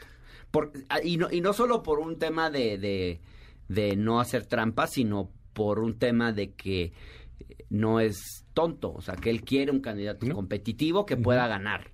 O sea, eso sí quiere. Entonces yo creo que eventualmente, pues, sí podría haber, si hubiera una diferencia cerrada, quizás la voluntad del presidente pueda definir las cosas en un sentido u Que otro. oigan, el que sea. Pero la, pero los dados van cargados desde ahorita, o sea, ahí Pues sí, sí. hay cierta operación eh, de Estado a favor de Claudia y ahora también a favor de Adán. Lo que no sabemos, y es el misterio, es si lo que está haciendo Adán es construir un poder propio, aprovechándose de que el presidente lo puso ahí, construir un poder propio para después negociar su capitulación a favor de Claudia. Y a cambio de qué, pues quizás de, por ejemplo, de definir las candidaturas a la Cámara de Diputados, de quedarse él eh, controlando la Cámara, o sea, de ser un poder de peso real en el próximo gobierno. Yo creo que eso es lo más probable, porque está difícil que Adán pueda remontar en las encuestas de donde está ahorita a, No, tener es que no lo posibilidades de triunfar. Casi nadie. ¿no? Pero sí convertirse en un factor de peso y adquirir un peso político que no, no había tenido hasta ahora y que rápidamente lo está construyendo porque es un Ya. político muy hábil. ¿Tú qué ves, Juan Ignacio? ¿Hay misterio o no hay misterio? Ah, qué misterio, Está eh. cantado. No, pues ahí está, pues si lo dicen ellos, que es Claudia, el presidente, Hashtag es Claudia. el presidente no cesa de pasearse con ella como no lo hace con, eh, con los otros. Adán Augusto es un personaje eh, que a mí a veces me cae simpático, eh, el tipo, pero este, pues es un candidato, como bien dijo Hernán, pues de la clase política, ¿no? O sea, de los que les cae bien y ahí está como, negociar como- con ellos, como interino, ¿no? Como si sucede algo, si pasa algo, está como lo dice el béisbol de relevista, ¿no? Entonces, bueno, él está ahí. El caso de Marcelo sí es, eh, eh, pues parece que ya está enojando, ¿no? Que porque le, le quieren ver la cara. Se acaba de dar cuenta, ¿no? Lo que se le viene diciendo, ¿no? De, desde hace, Hace dos de, años. Marcelo, date cuenta. Pues, aquí, pues no, no hay manera. Ayer, este, entonces, ayer hace un happening y renuncia una subsecretaria que, de la Cancillería, Marta cosa Delgado. que viene a ser absolutamente... Sí, que le una- pega una- algo a la clase política. No, Que pues nomás- la- no, hombre, es la antinoticia, o sea, ¿qué tiene? Sí, o sea- Que se va a caer la relación con Estados No, Unidos. nada. no, que ya se Vuelve va... a decir fue de las más efectivas. Y todavía le dice, sí. bueno, con... O sea, sí, dentro de un círculo rojo de y la este 4T, rollo. Tampoco es un Sí, challenge. de- ¿Estás implicando que los demás no son efectivos? cre- yo creo que... Yo, Pues fue de los más, o sea, trajo No, claro que vacunas. sí, si o es la sea, 4T, y sí, no, es cierto, o sea, hay muchos que no. Hay No, muchos que están es así, verdad, es es cierto. o sea, una- Marta una Delgado no era cualquiera. O sea, bastante eficiente, bastante eficiente. Y, por se Elon ve- Musk, y todo se ese fue rollo. ahí Ajá. con su... su, su- Pero, pues, Ah, le dice que gracias que con su campaña, con su libro. Y bueno, quién sabe qué vayan a hacer, quién sabe dónde ver. Marcelo insiste en que no hay una favorita, que, que dónde, que le digan que si la encuesta se va a valer. Yo creo que el que está valiendo pues es él, ¿no? Salvo que tenga alguna salida. Parece muy enojado con la señora Claudia. Sí, ¿no? ya cada vez más. Porque pues, siente que le han jugado, le han jugado chueco. Y a lo mejor Hernán decía hace unos eh, minutos que, bueno, pues quizá el presidente ya quiere este, pues que esto termine y tener claridad en el asunto. Creo que sería bueno para él porque le están creciendo, no le están creciendo los candidatos, le está creciendo el pleito adentro. ¿no? Y es, eh, son pleitos inevitables. Sí, o sea, hacer operación se cicatriz ya. Pues a lo mejor, ¿no? Eh, quizás es lo que... Es Claudia, lo que Marcelo, aguántate. rápido y tan tan. Entonces, No, pero no bueno, lo ven ver. rompiendo, ¿verdad? Tú te aventaste el sé, libro yo no de Ebrard tanto. y las fotos de. Camacho, completito, sacaste tu podcast, lo vi. Sí, ¿te lo Mm. echaste? No Mejor toda la hora, la no lo. No todo el tiempo, pero sí vi una parte, o sea, está bueno, o sea, porque sí lo resumes, está Ajá, chido. traté de resumirlo porque la verdad es que cada vez baja más el, el nivel de lectura de los mexicanos por año. Está, No, y- y si sí leer- era bajo y ha bajado más. Como O sea, que todos andamos en los... Sí, no, en el Entonces sí, dije, pero pues, pues tampoco recomiendo libros como el de Marcelo Ebrard. No, no, no. No no, no, está bien no interesante. estás fomentando la Fíjate lectura. que yo le tengo mucha admiración y mucho Sí. respeto a Marcelo Ebrard. Me parece que es un activo muy importante del movimiento del obradorismo y, y a mí me gustaría mucho que no rompiera. O sea, que no rompiera, que se quedara. Estoy convencido de que una figura como él va a ser muy necesaria. Que Claudia lo va a necesitar, va a necesitar una figura como él. Por varias razones. Ya no vas a tener un líder carismático que pueda, digamos, eh, con la fuerza de su personalidad, dirimir cualquier conflicto. ¿Ya tú crees que Claudia Con no una es declaración, con... Ya no vas a tener... Esas son tus, tus Bueno, no, te voy a apreciaciones dejar de- personales.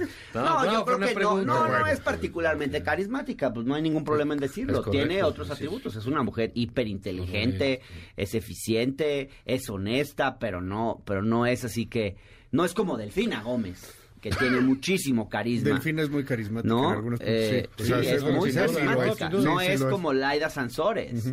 Yo vi a Laida y a Claudia juntas y pues como que Claudia se comía, Laida, Laida se, comía a Claudia. claro. En términos de conexión con la gente. de- Porque además Claudia es calca, ¿no? Hoy se siente calca el presidente. O sea, todo lo que dice el presidente lo repite ella, pero Sí, lo repite sin chispa. va a tener que irse como, Como entender quién es Claudia Sheinbaum. mostrando quién es más ella. Sí. Este, trae, hay muchas cosas diferentes, o sea, y yo creo que las ven mostrando. Pero yo creo que va a ser muy necesario. Primero, Claudia va a necesitar eh, recuperar a una parte de la clase media que la 4T ha ido perdiendo en el ejercicio de gobierno, eh, de los sectores antiobradoristas, etcétera, y, y Marcelo puede apelar a esos sectores. Y ya si llega a ser gobierno, Claudia también va a necesitar a un buen negociador. Alguien que le ayude a negociar en las alturas, con experiencia en las negociaciones. Y lo que tú ves en el libro de Marcelo Ebrard es que Marcelo ha sido un negociador muy bueno a lo largo de su historia. Desde tiempo atrás, él cuenta cómo, eh, por ejemplo, negoció con familias afectadas por los sismos del 85, cuando estaba en la Secretaría de Gobierno de la Ciudad de México. eh, no se había hecho nada en el tema de los sismos y él y la gente estaba muy descontenta. Luego, eh, pues habla del papel, de todo lo que le aprendió a Camacho. Habla, por ejemplo, también eh, mucho del papel que jugó en las negociaciones en Chiapas. Por ejemplo, él negociando con, con gente del ejército para que se permitiera un ¿no? corredor, ajá, con el, con el Con EZ y, y él con el ejército en particular. Este, y así, y, y más recientemente, pues hasta con Donald Trump, con el tema de los aranceles. O sea, él ha sido un buen negociador. digamos, sí evitó que nos pusieran aranceles. Sí, es cierto, capitulamos Sí. y le entregamos la política migratoria, digamos. Sí, Obviamente eso él no lo, di- no lo dice así, él dice que, que ganamos el no ser un tercer país seguro cuando de facto sabemos todos que sí somos un tercer país seguro, pero la verdad es que ¿cómo estaríamos lamentando si nos hubieran puesto aranceles? Y sí pudo haber pasado. Entonces, esas cosas las evitó Marcelo, evitó, logró una nego- buenas negociaciones con el tema de las vacunas, donde Marta Delgado jugó un papel súper importante. Entonces, eh, es una figura que Claudia Sheinbaum cuando sea presidenta va a necesitar. Y ojalá que pudiera ser eh, una suerte de secretario de gobernación o algo así o una figura de peso pues porque yo sí creo que aquí se va a necesitar eh, un muy buen negociador y sí siento que, Porque, ajá. Claudia no necesariamente tiene esa experiencia No, esa- y, y esa- Claudia no es López Obrador. O sea, llega Claudia No. y, y López Obrador se irá y, y a lo mejor Ajá. uno o dos años. Bueno, ¿De ¿se irá o no se irá? No que se va a ir? ¿Tú no crees que se va? Pues, Y por eso va a poner a Claudia. O sea, va a seguir Pues por supuesto, mandando videos desde su rancho. y todas esas Ay, cosas. eso no lo sabemos. Marcelo, por lo menos, sí, eh, digo, no, es la geografía que acabo de decir. Marcelo quiso poner a Mancera. pero Marcelo Y es luego un político. Mancera se le reveló. Marcelo es un político habilidoso. No, Marcelo quería a Mario Delgado. Sí, pero se le reveló Mancera. Con después. un olfato natural de la política, ese es Marcelo, me Sí. lo tiene, ese. y eh, sabe dar mano larga, sabe estar en dos o tres pistas sin problema, y eso lo sabe López Obrador, y por eso no lo va a poder.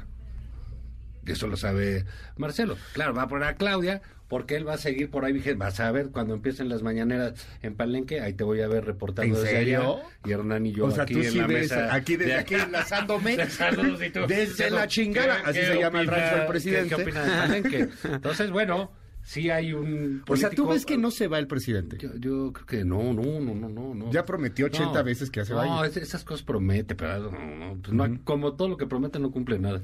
Pero en fin, ahí... O sea, Claudia siendo manipulada por un López Obrador Sí, maximato. Sí, sí, sí, sí, yo así veo cómo están las co- las leyes que están Está haciendo. No tiene ningún sentido que esté tratando de gobernar hacia adelante. Híjole, qué- qué pena que digan esas cosas. Creo que eso es lo que lo que estamos viendo y es el escenario cu- eh, que para mí es correcto. Sí, creo que Marcelo está en el peor de los mundos ¿Y posibles. en eso dónde queda Marcelo? Po- Porque aunque tenga las características que, que, que puede cumplir, que dice Hernán, que yo creo que sí las cumple, en, en ese sentido, será buen se las, se las va él, con mucho gusto, les pone a disposición de López Obrador, con quien tiene un- un- una relación, este sin decirlo mal, de subordinación, es su líder, es como que en el, a- a- hasta los últimos años, pero no las va a poner a disposición de Claudia Sheinbaum le va a jugar en tal caso si lo dejan y si lo deja.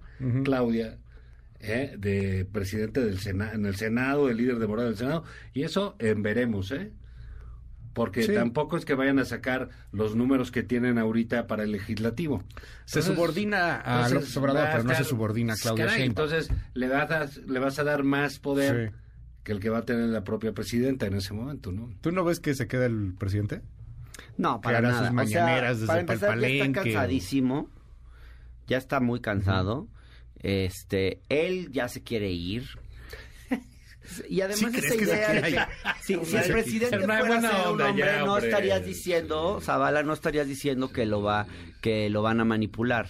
Pero como es una mujer, te sale el lado machista no no me sale el que al tal revés. vez todos llevamos dentro Eso me ha dado y entonces pena, sales ¿eh? con el rollo de que sales con el rollo de que a ella la van a usar y va a haber un hombre detrás de ella, que es lo que se piensa no. muchas veces cuando hablamos de mujeres en posición de poder.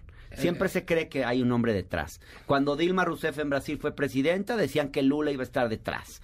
Cuando Cristina Kirchner fue presidenta de su país, decían que Néstor iba a estar detrás.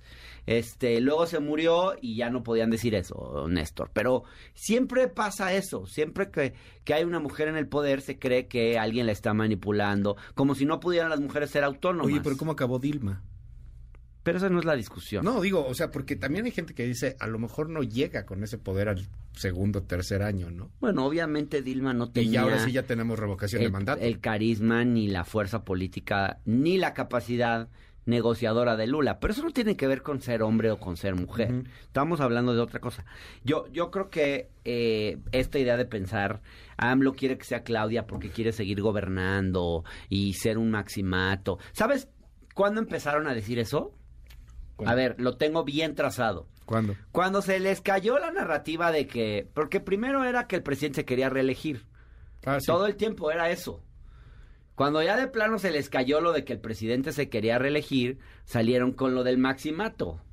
Y entonces ahora van a estar jodiendo, perdón, por usar términos como esos, con el tema del maximato. Has usado de peores, aquí a que Claudia lleve a su segundo año de gobierno. De. Hasta que se les caiga y luego van a inventar otra cosa. Pues mira, aquí la única que ha demostrado la debilidad verdad. es Claudia, ¿eh? Que en, en términos de, de los hombres y eso, ay, me voy a casar, le ponen un nombre, ay, estoy con Andrés Manuel, está ahí, ay, imita a Andrés Manuel, está todo el tiempo en eso.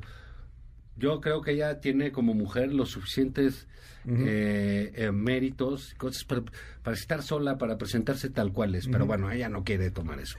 Pero estábamos en el asunto de qué va a ser el, el- el- el señor Ebrard. Pues debiese tener sí que por los servicios prestados a- a- a- al movimiento, como le dice este Hernán, pues debiese tener una posibilidad clara de tener un papel destacado. Creo que ya se puede Digno. estar olvidando de, de, de- de ser presidente de la República. No es algo que se juega dos o tres veces. Que lo manden de embajador. ¿o Ya, qué? pues, sí, a Francia le encanta. Habla perfecto y francés. todo eso.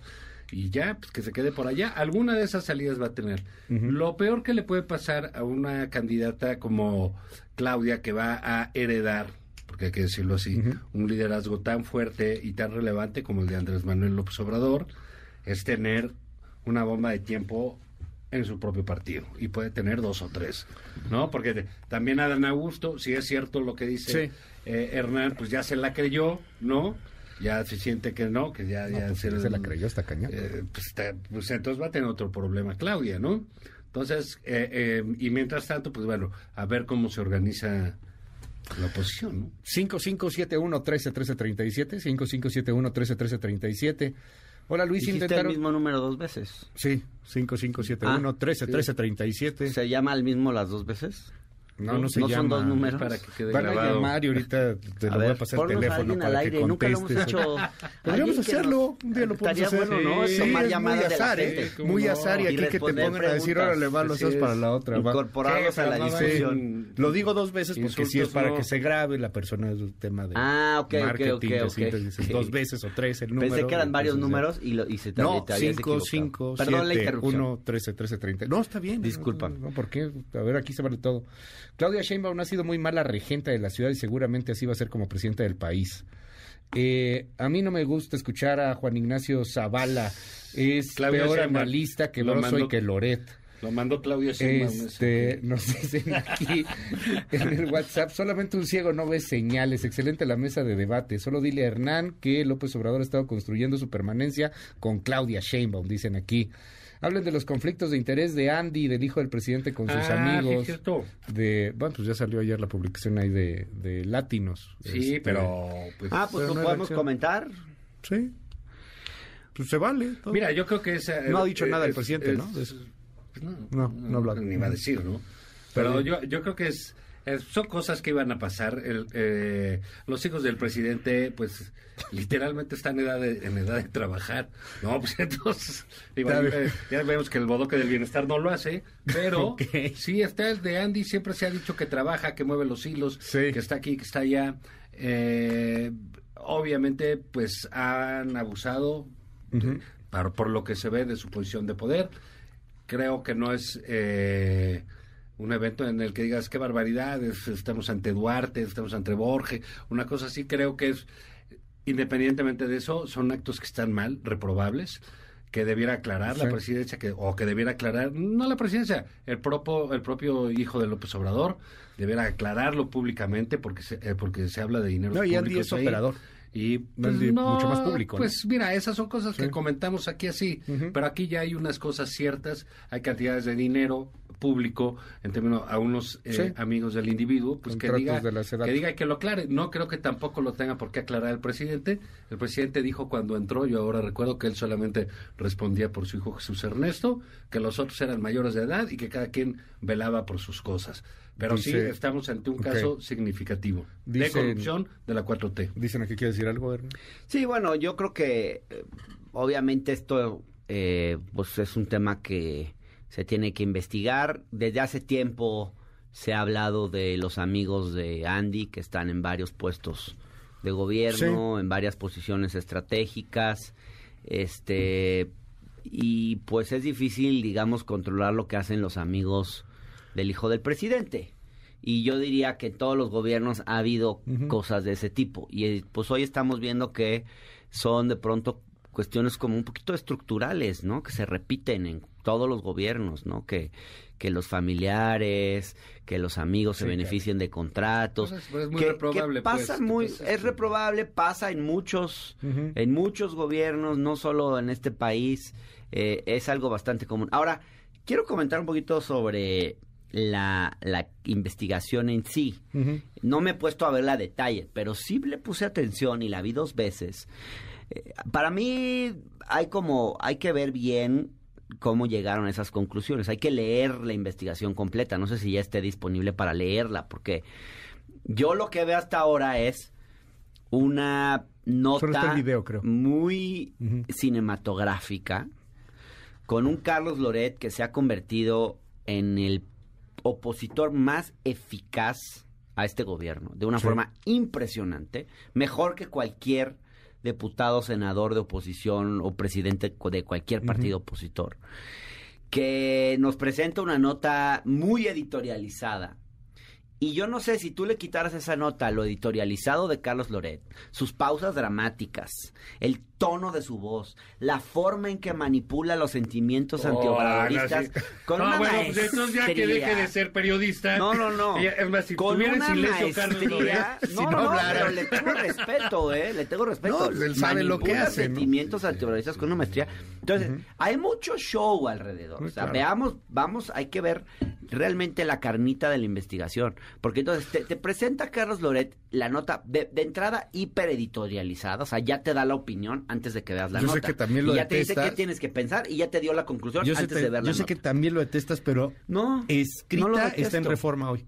En el acaban de decir. Y, en el luego, Universal. ok, hay que ver En el eso. Universal, la eso es lo que hay que ver Loret. y a partir de ahí sacar conclusiones. Y en Reforma Porque vienen tú los vas a ver Que la si tú- nota si que tú- te presenta Loret Ajá. y es hiper cinematográfica. Sí, y pues sí. y Tiene, la está muy bien música hecha. de, de- de como de Bueno, pero, Rambo pues, 3. ¿tú qué querías? De- Que saliera Este- ahí No, bueno, en blanco y lo que negro. te quiero decir es que hay mucho sensacionalismo Pues en me cómo se vende, se presenta la nota y hay que ver bien A mí me parece cómo llegó bien. a esas conclusiones y luego Pues, ¿cómo que las cantidades Sí. no son estratosféricas. No, pero es eso no un importa, grupo, son eso no es- grupos grandes, son no- varios grupos. no, No, eso no, es- no, ya lo no, sé. Hernán, por supuesto Pero lo que importa. quiero decir es que no estoy minimizando ni estoy diciendo que no sea una eh, que no, haya toda la- materia. La, parafernalia, ¿no? El pero hay teatro mucha dices parafernalia. Muy ¿no? bien. Este, Pero, y luego, por así, ejemplo, se, así hace hoy en día. lo del aeropuerto, pues es un co- lo del la parque ecológico al lado de Ajá. Texcoco, pues es un contrato de 10 millones, hombre. Esos son cacahuates. Son cacahuates. Y luego ¿Para quién son cacahuates? entonces tampoco o, o sea, es son que- cacahuates para es regalárselos a o sea, los amigos si del eso hijo es del con lo que se benefician la- No, los hijos eso del amigo del parece- presidente,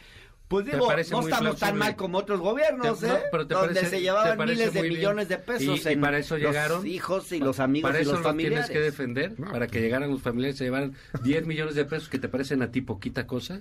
A mí me parece mucho y me parece mucho más en términos de lo que dice Bueno. de una administración. Se nos acabó el tiempo. No grites, no Ah, grites perdón, no Loret. habla bien de la no digo así, administración. Claro que no, no. habla bien de la ni, de la, ni, del hijo y de se Andrés tiene que aclarar y ni de los amigos del hijo del Sí. presidente. Hernán, se nos acabó el tiempo, perdón.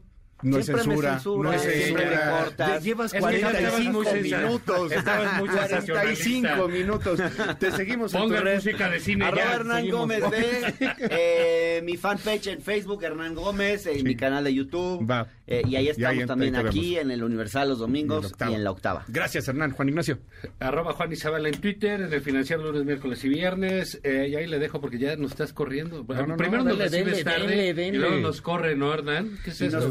Mal. Vamos a ir a hablar con Así este son los Tamales medios. para Así son los periodistas. Gracias, me encantó este. Este- basta. nos mandó- al oírlos, me acuerdo de la frase de Winston Churchill, que dice que la principal diferencia entre los humanos y los animales es que los animales nunca permitirían que los líderes, a que el líder fuera el más estúpido de la manada, dicen aquí en el WhatsApp. Oye, ¿y por qué te gusta? No Este, entendí. Sí, yo Hernán, tampoco. 10 millones es poco, no inventes, es mucha lana. Este, que son unos chayoteros. Bueno, Sí, yo también, sí. dicen aquí.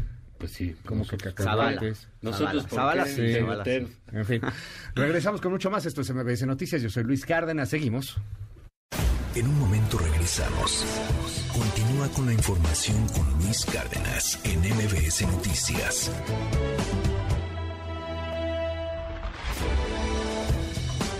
Estamos de regreso. MBS Noticias con Luis Cárdenas. Continuamos.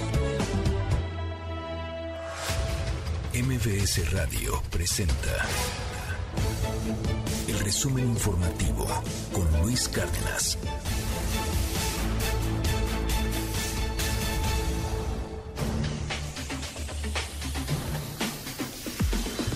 Son las 9 de la mañana con 3 minutos. Gracias por estar con nosotros. Coco García, qué gusto saludarte. Buen día. Luis Cárdenas, buen día, buen día al auditorio de Nueva Cuenta. Les comento que esta mañana, pues el presidente López Obrador reveló que envió una carta de extrañamiento a su homólogo norteamericano Joe Biden por el financiamiento que Estados Unidos otorga a organizaciones de nuestro país, las cuales asegura son opositoras a su gobierno. Escuche. Elizabeth, que estuvo ayer de la Casa Blanca, porque le dije en privado, corto, con la intérprete, de que para no molestar al presidente Biden, que no iba yo a enviarle una carta que tenía ya elaborada, informándole de que el Departamento de Estado y esta asociación, la USAID, estaba otorgando dinero a grupos opositores abiertamente a nuestro gobierno, que se constituyó de manera legal y legítima y que entregar dinero a estas organizaciones era un acto de injerencismo, de intervencionismo. Y le dije a la señora Elizabeth, pues que me daba pena, porque ha sido muy bueno con nosotros, muy cordial, muy amistoso, presidente Biden. Y le dije, mire, nada más le voy a pedir aquí a, a la traductora que le lea la carta, pero no le comente nada. Pero me quedé pensando después y sí se la envié. Y aprovecho para este, ofrecer disculpas a la doctora Elizabeth. Bueno, y en más información, Luis Auditorio, les comento que productores agrícolas del Valle de Mexicali, pues se le fueron a los golpes al secretario de Agricultura de Baja California, Juan Manuel Meléndez, eh, pues por negarse a resolver sus demandas. Los inconformes, quienes exigen mejores eh, mejoras laborales y mayor seguridad para sus ranchos, realizaban una manifestación a las afueras de la dependencia. Cuando pues salió el funcionario, a quien pues le tundieron con todo, escuche.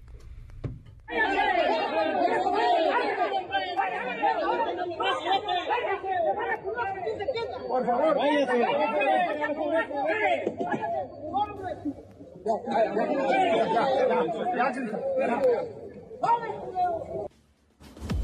Ahí se ve que no, obviamente no esperaba que se lo tundieran y entonces ya nada más se tapó, ya al menos dos de estas personas, de estos inconformes, pues, bien le- enojados. Sí le dieron sus Sí, les dieron cates, sus ¿eh? buenos cates. Sí, le dieron sus cates. Y en más información, Luis Auditorio, les comento que ante los llamados de alerta por posibles riesgos en la estación Pantitlán de la línea 9 del metro, la jefa de gobierno Claudia Sheinbaum negó que los usuarios estén en peligro, aunque anunció que se hará una nueva revisión con otro grupo de expertos con la intención de analizar los movimientos de puentes y del subsuelo. Escucha. Y se está trabajando y pedí que trabajáramos con el Colegio de Ingenieros y el Colegio de Ingenieros Estructuristas para que pues se siguiera haciendo este monitoreo. Hasta ahora, de acuerdo con lo que se ha revisado, no hay un riesgo, pero de todas maneras vamos a hacer esta revisión con otro grupo de expertos para ver que, pues, cuáles son los movimientos. Finalmente, Luis Auditorio, les comento que por primera vez en 15 años, guionistas de televisión y Hollywood iniciaron este martes una huelga de- en demanda de salarios más altos y una mayor participación en las ganancias del streaming actual. La decisión se tomó tras seis semanas de negociaciones que produjeron una respuesta totalmente insuficiente a la crisis que actualmente se enfrenta. Eh, fue en 2007, recordemos, cuando los guionistas se declararon en huelga durante 100 días, lo cual tuvo un impacto estimado de alrededor de 2 mil millones de dólares para la industria. Escuche. Sabes, es aterrador, seguro. Y tú sabes, a nadie le gusta estar sin trabajo. Y tenemos en cuenta, por supuesto, a todos los demás miembros del personal que trabajan en todos estos programas. Los camarógrafos, el sindicato de directores está con nosotros, el sindicato de actores está con nosotros, los camioneros están con nosotros. Así que ya sabes, los sindicatos deben mantenerse unidos. Y eso es lo que todos estamos haciendo.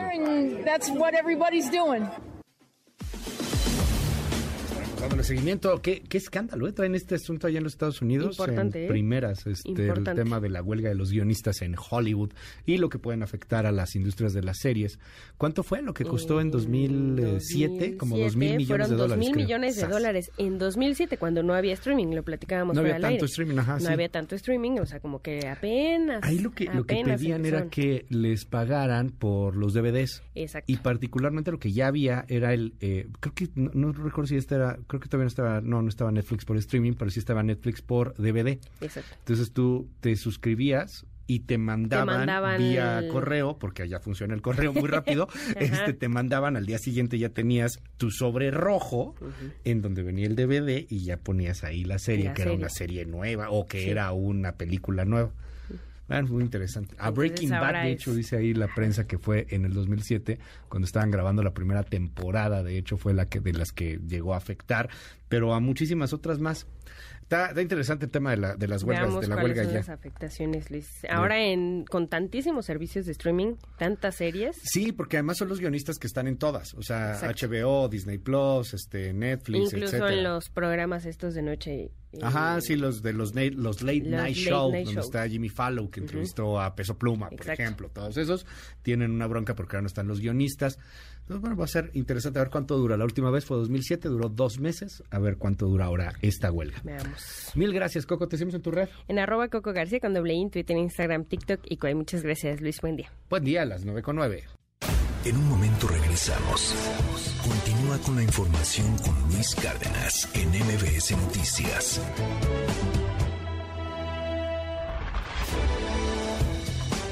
Estamos de regreso. MBS Noticias con Luis Cárdenas. Continuamos.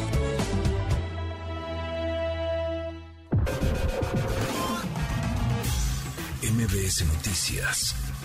Cultura y espectáculos. El Salón de la Plástica Mexicana presenta la muestra Realismo Mágico y el Arte Fantástico, que estará abierta al público en dicho recinto cultural de la Ciudad de México hasta el próximo 21 de mayo. La exposición está integrada por más de 100 piezas, entre pinturas, esculturas, dibujos, objetos y fotografías, que dan cuenta de los orígenes de su influencia en nuestro país y de generaciones contemporáneas de movimientos artísticos como el surrealismo, el realismo mágico y el arte fantástico, a través de grandes exponentes como Salvador Dalí, Joan Miró, André Breton y Pablo Picasso. Para interpretar su nueva canción, Presente, y sus más grandes éxitos, la banda de indie rock capitalina Little Jesus se presentará por primera vez en el Auditorio Nacional de la Ciudad de México el próximo 12 de agosto. Los boletos estarán disponibles en preventa el día de hoy, mientras que la venta general comenzará mañana en las taquillas del inmueble y en Ticketmaster. Para celebrar sus primeros 13 años de vida, el grupo Corazón Compañía Creativa presenta la obra Persona, inspirada en la película del cineasta sueco Ingmar Bregman, en una adaptación dirigida por Gutenberg Brito, con funciones todos los jueves, viernes, sábados y domingos en el Teatro Salvador Novo del Centro Nacional de las Artes hasta el próximo 14 de mayo. Dicha puesta en escena con interpretación de música en vivo cuenta la historia de Elizabeth Blogger, una actriz consagrada que de manera repentina decide dejar de hablar y que tendrá que enfrentarse a la inesperada noticia de la muerte de su marido. Luego de cancelar su gira por Latinoamérica por la lesión de su baterista Travis Barker, la banda de punk rock californiana Blink-182 anunció las nuevas fechas de sus presentaciones en el Palacio de los Deportes de la Ciudad de México, que se realizarán los días 2, 3, 5 y 6 de abril de 2024, además de su participación en el Festival Pal Norte en su edición del próximo año. La preventa de boletos se llevará a cabo el lunes 8 de mayo, mientras que la venta general comenzará un día después a través de Ticketmaster. Ya estamos de regreso. MBS Noticias con Luis Cárdenas. Continuamos.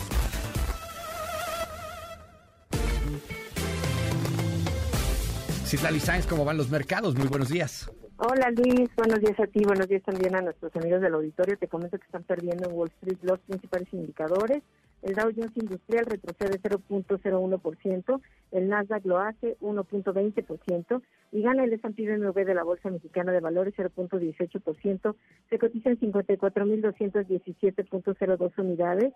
En el mercado cambiario, el dólar en ventanilla bancaria se compra en 17 pesos con 51 centavos, se vende en 18 pesos con 82, el euro se compra en 19 pesos con 21, se vende en 20 pesos con 18 centavos. Finalmente, el precio de la gasolina magna en el país es de 22 pesos con un centavo por litro. La Rojo Premium en promedio se compra en 22 pesos con 99 centavos.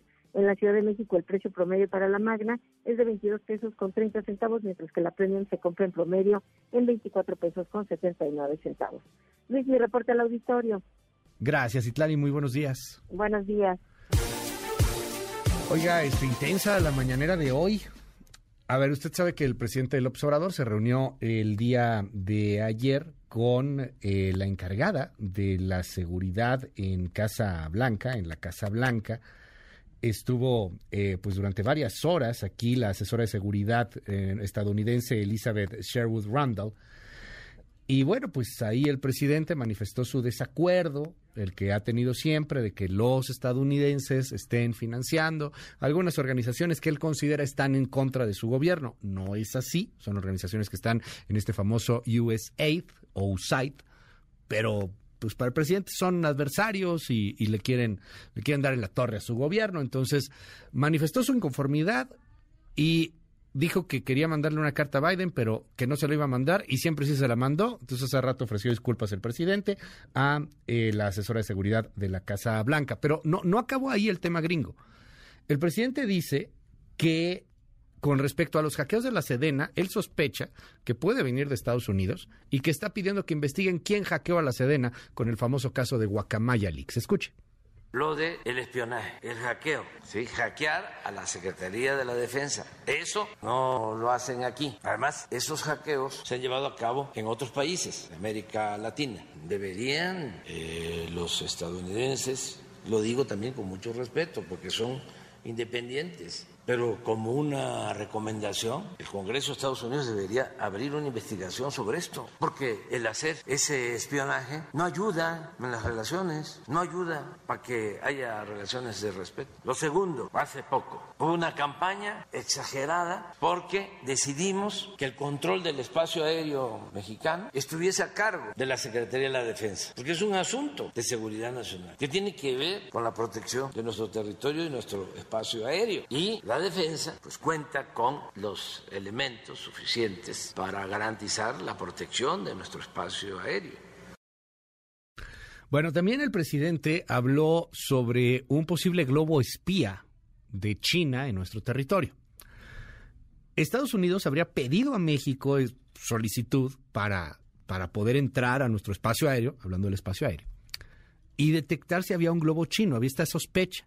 Bueno, el presidente informó sobre el tema, que por cierto sí es muy de seguridad nacional, esto no se informaba antes, hay que reconocerlo, y dijo que dijimos que no. A los gringos les cerramos nuestro espacio aéreo, nosotros nos pusimos a buscar el globo espía. Escúchelo.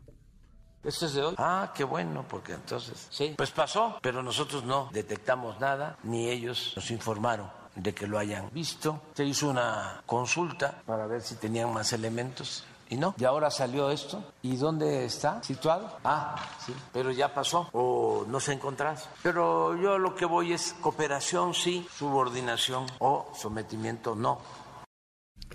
Bueno, y hay una especie de escándalo en las redes sociales en este momento por la vacuna patria. Está nada la OMS de declarar el fin de la pandemia. Será la COVID una enfermedad endémica. Pero bueno, ya tenemos la vacuna patria, que por cierto no es mexicana, es más bien como una especie de outsourcing de vacuna, ¿no? Eh, estamos como que manufacturando un poco de la vacuna, pero no es mexicana 100%, no es una investigación de los científicos mexicanos, perdón, pero hay que decirlo. Bueno, la vacuna patria, que tampoco habría sido aceptada, por ejemplo, por los estadounidenses, ya estará disponible, no está disponible, estará disponible. ¿Cuándo estará disponible? Cuando la COFEPRIS autorice ya la aplicación de la vacuna, que dado como se mueve este gobierno, pues será quizá hoy en la tarde, ¿no? Este, porque los trámites se agilizan cuando el presidente lo ordena. Esto fue lo que dijo López Obrador hace un momento sobre la vacuna patria y sobre la COFEPRIS. Ya tenemos la vacuna patria, se terminaron las pruebas, resultaron favorables, está en la fase de autorización por COFEPRIS y posteriormente ya la producción de las dosis necesarias y su aplicación en general Son las 9 con 27 minutos. En un momento regresamos. Continúa con la información con Luis Cárdenas en MBS Noticias.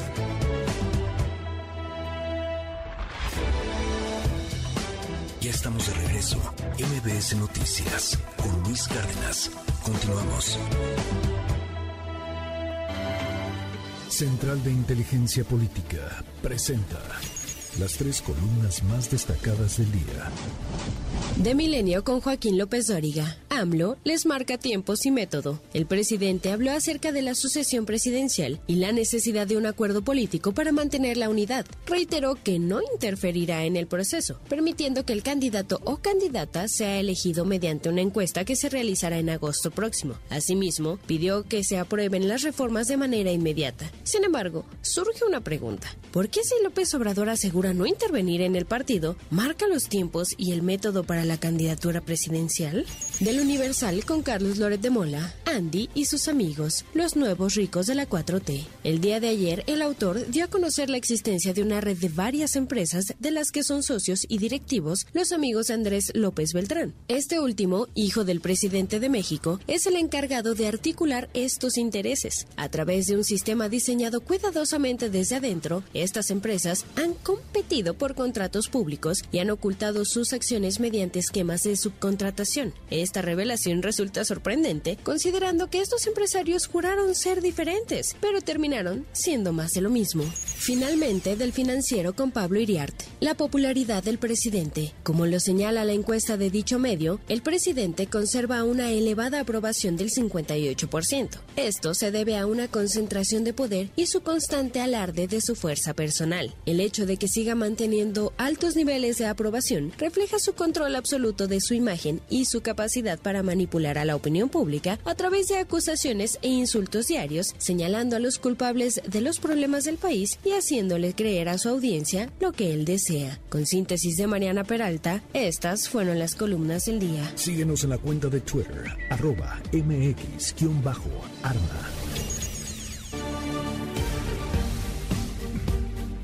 9 con 34 minutos. Ayer el presidente de la República habló sobre el caso de Tamaulipas. Para el presidente López Obrador, lo que está sucediendo en Tamaulipas es una suerte de eh, conspiración política.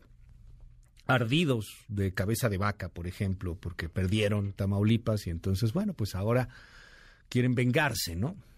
Hubo narcobloqueos, ha habido narcobloqueos en las últimas, pues en las últimas semanas, particularmente en los últimos cuatro días, ha estado muy fea la situación. Y así se refería ayer el presidente a la situación en Tamaulipas. Desde antier está lo de Tamaulipas, pero no antier, ya lleva como unos 15 días que están manejando mucho el que hay inestabilidad en Tamaulipas, que ya regresó la violencia en Tamaulipas. Antes, cuando estaba el gobernador Cabeza de Vaca, prevalecía la paz. Entonces me empezó a llamar la atención, porque pues de allá de Tamaulipas era de la frase famosa de ¿y de parte de quién? En política, cuando suceden cosas así, atípicas, siempre la pregunta es ¿y de parte de quién? Es como cuando quieres eh, saber sobre quién cometió el delito, cuál es el móvil del crimen y se recomienda síguele la pista al dinero. Entonces es, a ver, ¿de parte de quién? En el caso de Tamaulipas era la frase del meme Garza. ¿Qué es lo que estoy yo percibiendo? De que pues hay una lanzada política en contra del gobernador Américo Villarreal. Bueno, respondió el exgobernador Francisco García Cabeza de Vaca. Esto fue lo que dijo. No respuesta a la mención que hizo el presidente López Obrador hacia mi persona esta mañana. O no se acuerda o no quiere acordarse. Pero yo le recuerdo que cuando concluí mi mandato como gobernador, Tamaulipas se encontraba entre los seis estados más seguros del país, de acuerdo al mismo secretariado ejecutivo del Sistema Nacional de Seguridad pública. Pero hay que recordar que en nuestro estado no se implementaron las políticas nacionales de abrazos y no balazos. No, acá no hubo tregua contra los violentos. Y los resultados, los resultados están a la vista no solamente de las y los tamaulipecos, sino de todo el país. Estos, estos están conscientes que lo que sucede en Tamaulipas no es producto de la casualidad, es producto de la complicidad. ¿Qué está pasando en Tamaulipas? Oscar Valderas, bienvenido. Qué gusto verte, hermano. Muchas gracias por estar con nosotros. Querido Luis, muchísimas gracias. Y la felicitación llega tarde, hombre, pero no, gracias. felicidades, siete Gracias. años. Siete años aquí, gracias Ayer contigo. se y- cumplieron. Y, bueno, todo lo que hemos estado haciendo, gracias por los mensajes, Oscar, de verdad. Oye, a ver, ¿qué pasa en Tamaulipas? Yo, yo no creo que, que con cabeza de vaca tampoco haya sido la panacea, No, no, pero ni cerca. Pero, bueno, pues, hay mucha violencia desatada y el presidente está echando culpas, no solo el presidente, también el secretario de Seguridad en Tamaulipas, a asuntos políticos. O sea, ¿son asuntos políticos?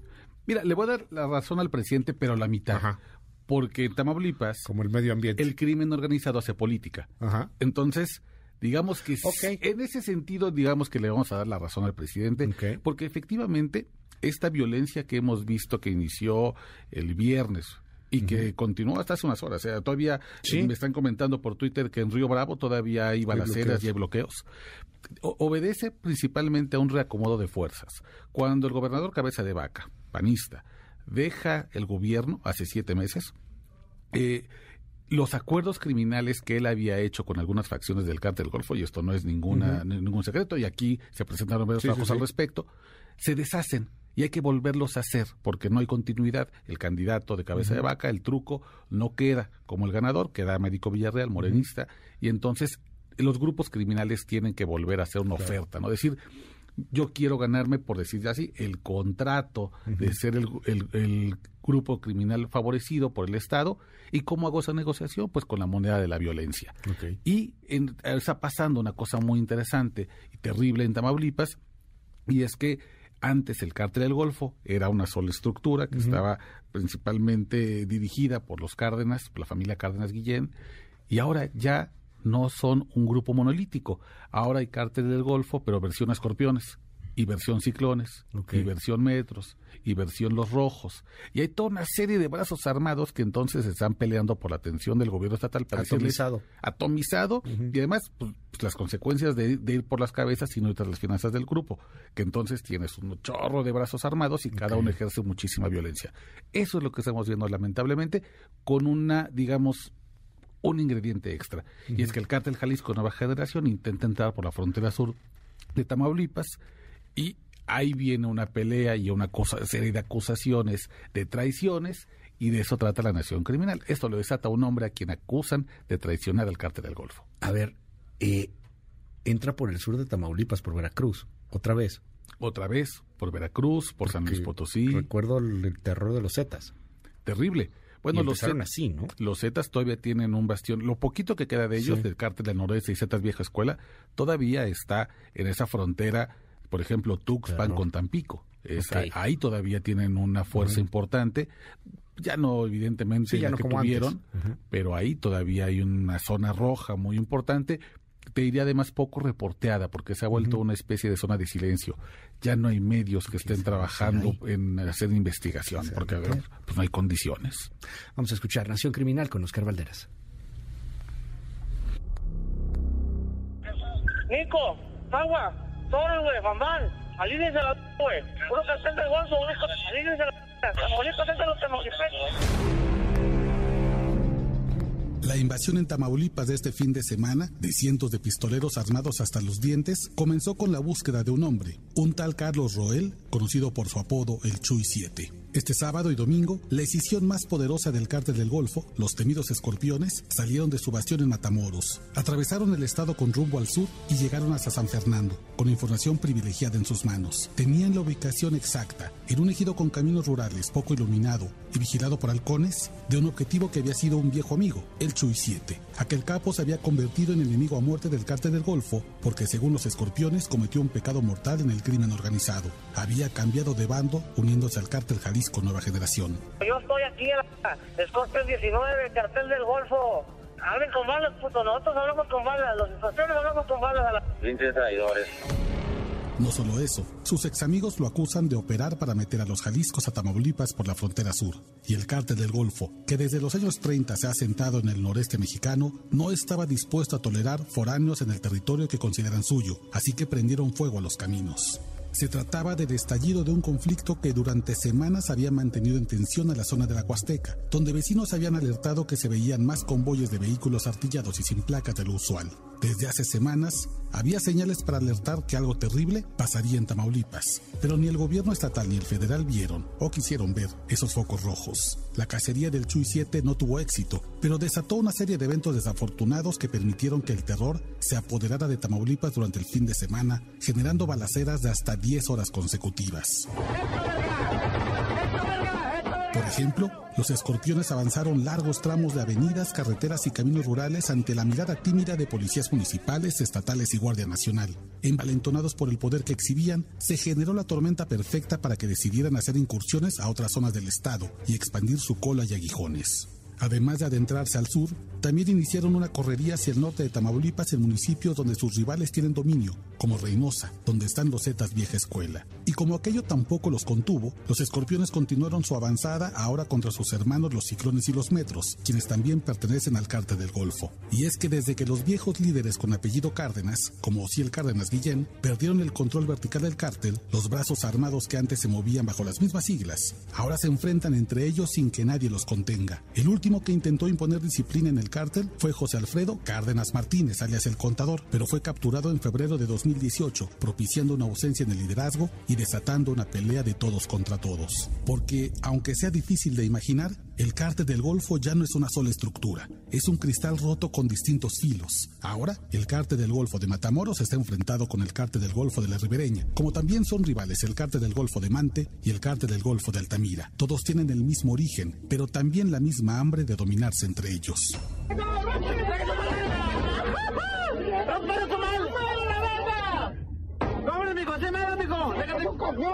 Esta pelea llega a siete meses del cambio del gobierno estatal. Quienes conocen bien la narcopolítica tamaulipeca dicen que no es casualidad que no haya pasado ni un año desde la salida del gobernador panista Francisco Javier García Cabeza de Vaca y la entrada del morenista Américo Villarreal, para que la decisión más fuerte del cártel del Golfo haya demostrado su músculo. Se trataría de un mensaje dirigido al Palacio de Gobierno en Ciudad Victoria para que el nuevo mandatario se entere de con quienes debe negociar la Pax Narca. El saldo es apenas una muestra de lo que puede hacer el crimen organizado con sus vehículos blindados, sus armas de alto poder y la propaganda de terror a través de redes sociales. Más de 26 bloqueos en 8 municipios, 5 muertos y decenas de crisis de pánico como la que se generó cuando hombres armados en Matamoros tomaron este martes un autobús escolar con estudiantes de secundaria y lo usaron para cerrar una vialidad, generando la desaparición momentánea de tres adolescentes. Las armas de la decisión más poderosa del cártel del Golfo ya hablaron. Ahora falta que el gobierno de Tamaulipas responda el mensaje.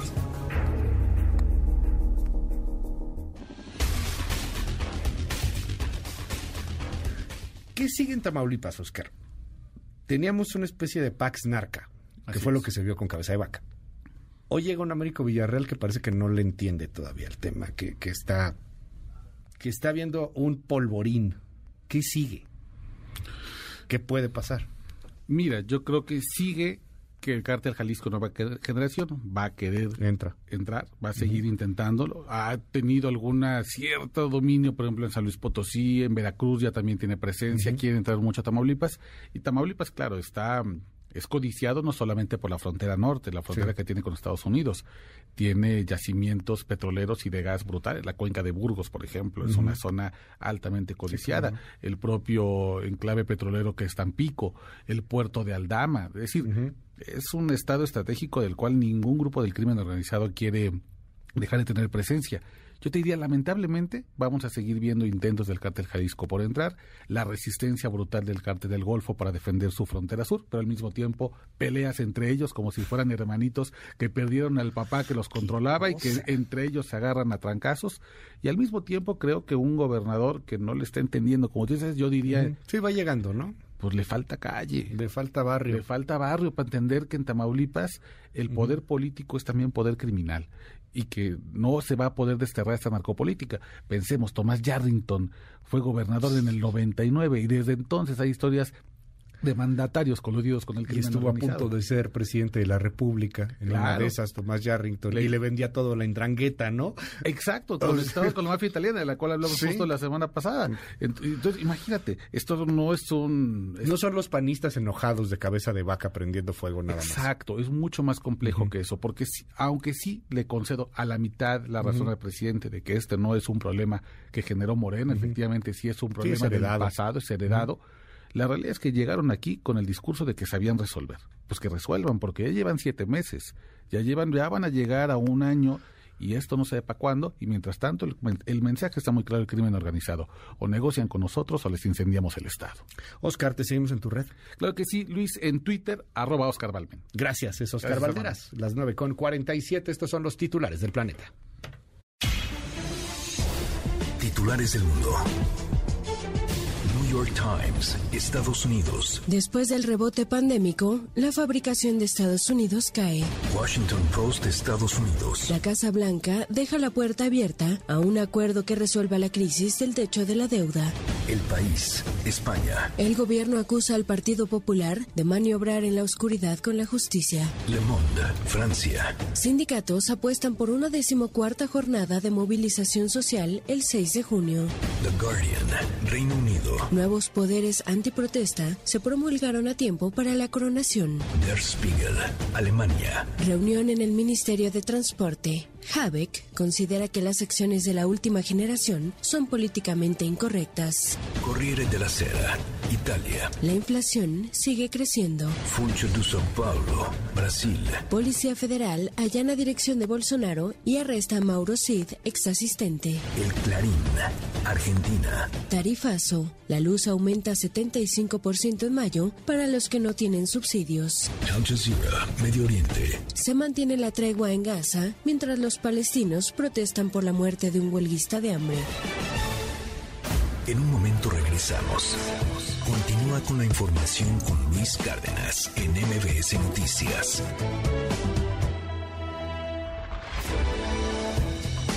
Ya estamos de regreso. MBS Noticias con Luis Cárdenas. Continuamos.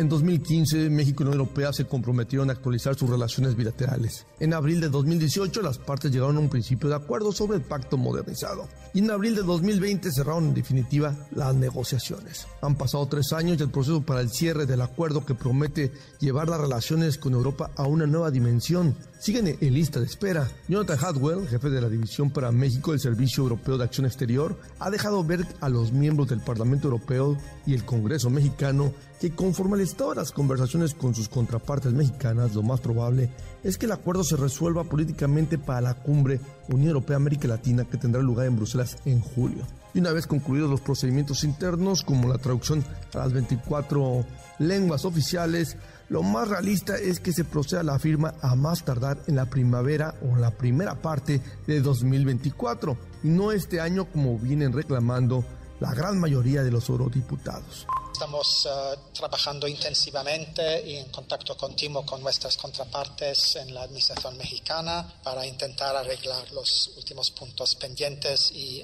esperamos y estamos convencidos de que se pueda finalizar políticamente por la cumbre de julio y como he dicho, proceder a la firma en, uh, al más tarde en la primera parte de 2024. Hadwell no ha hecho referencia al punto que atora la conclusión del anhelado pacto, pero de acuerdo con el senador Roberto Moya, no es un problema meramente de ajuste de palabras y de estilo. Tiene que ver con los cambios realizados por la actual administración a la política energética. Lo acordado en el pacto de 2018 entre México y la Unión Europea ya no cuadra con los cambios realizados por el gobierno de Andrés Manuel López Obrador. Se aprobó antes de que hubiera habido los cambios este, que se hicieron recientemente el tema energético. Entonces eso implica que hay que volverlo a revisar. No hay mejor momento para sacar del pantano este acuerdo. En las legislaturas de ambos lados del Atlántico hay apoyo absoluto a favor del acuerdo, pero el tiempo se agota a partir de noviembre. Los europeos estarán en campaña de cara a las elecciones europeas de 2024, mientras que en México se avecina la batalla en la búsqueda del relevo en la presidencia. En palabras del eurodiputado Javi López, los ejecutivos de México y la Unión Europea están jugando con fuego porque si no se firma cuanto antes es probable que el proceso se estanque y esto conlleve a una degradación de las relaciones bilaterales. Si no se resuelven las diferencias cuanto antes, el sexenio de Andrés Manuel López Obrador será recordado como uno perdido en términos de evolución de los lazos con Europa. Para MBC Noticias informó Inder A ver, hay una conferencia, gracias Inder Bugarin, hay una conferencia de prensa en estos momentos de la coalición Va por México.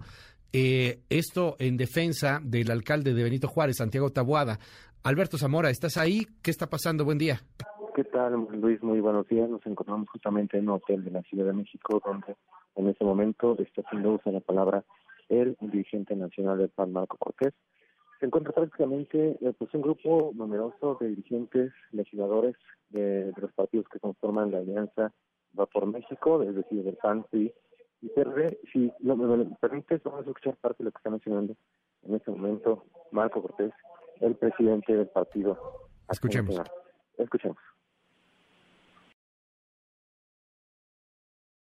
El sabe, Claudia ya lo sabe, que en el 2021 perdieron esta ciudad. Elección a jefe de gobierno, hubiéramos ganado en el 2021 la jefatura de gobierno de la Ciudad de México. Lo saben, Claudia Sheinbaum lo sabe y Morena lo saben, en el 2021 si hubiéramos sido toda la oposición junta, incluido el partido de MC, sería simple en la Cámara de Diputados. ¿Por qué? La oposición en su conjunto en el 2021 tuvo más votos que Morena y su coalición. Y por eso tienen miedo y por eso atacan porque saben que a la buena no van a poder ganar y quieren ganar a la mala. Pues hay más gente arrepentida, amlopentidos. Ellos saben que no están dando resultados.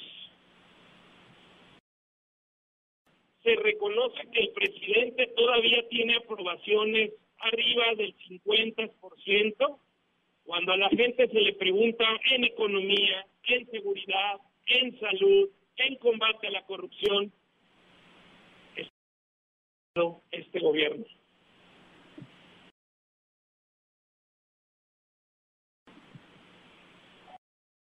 No. 18 con el 53% de los votos, con 30 millones de votos, y en el 2021 solo tuvo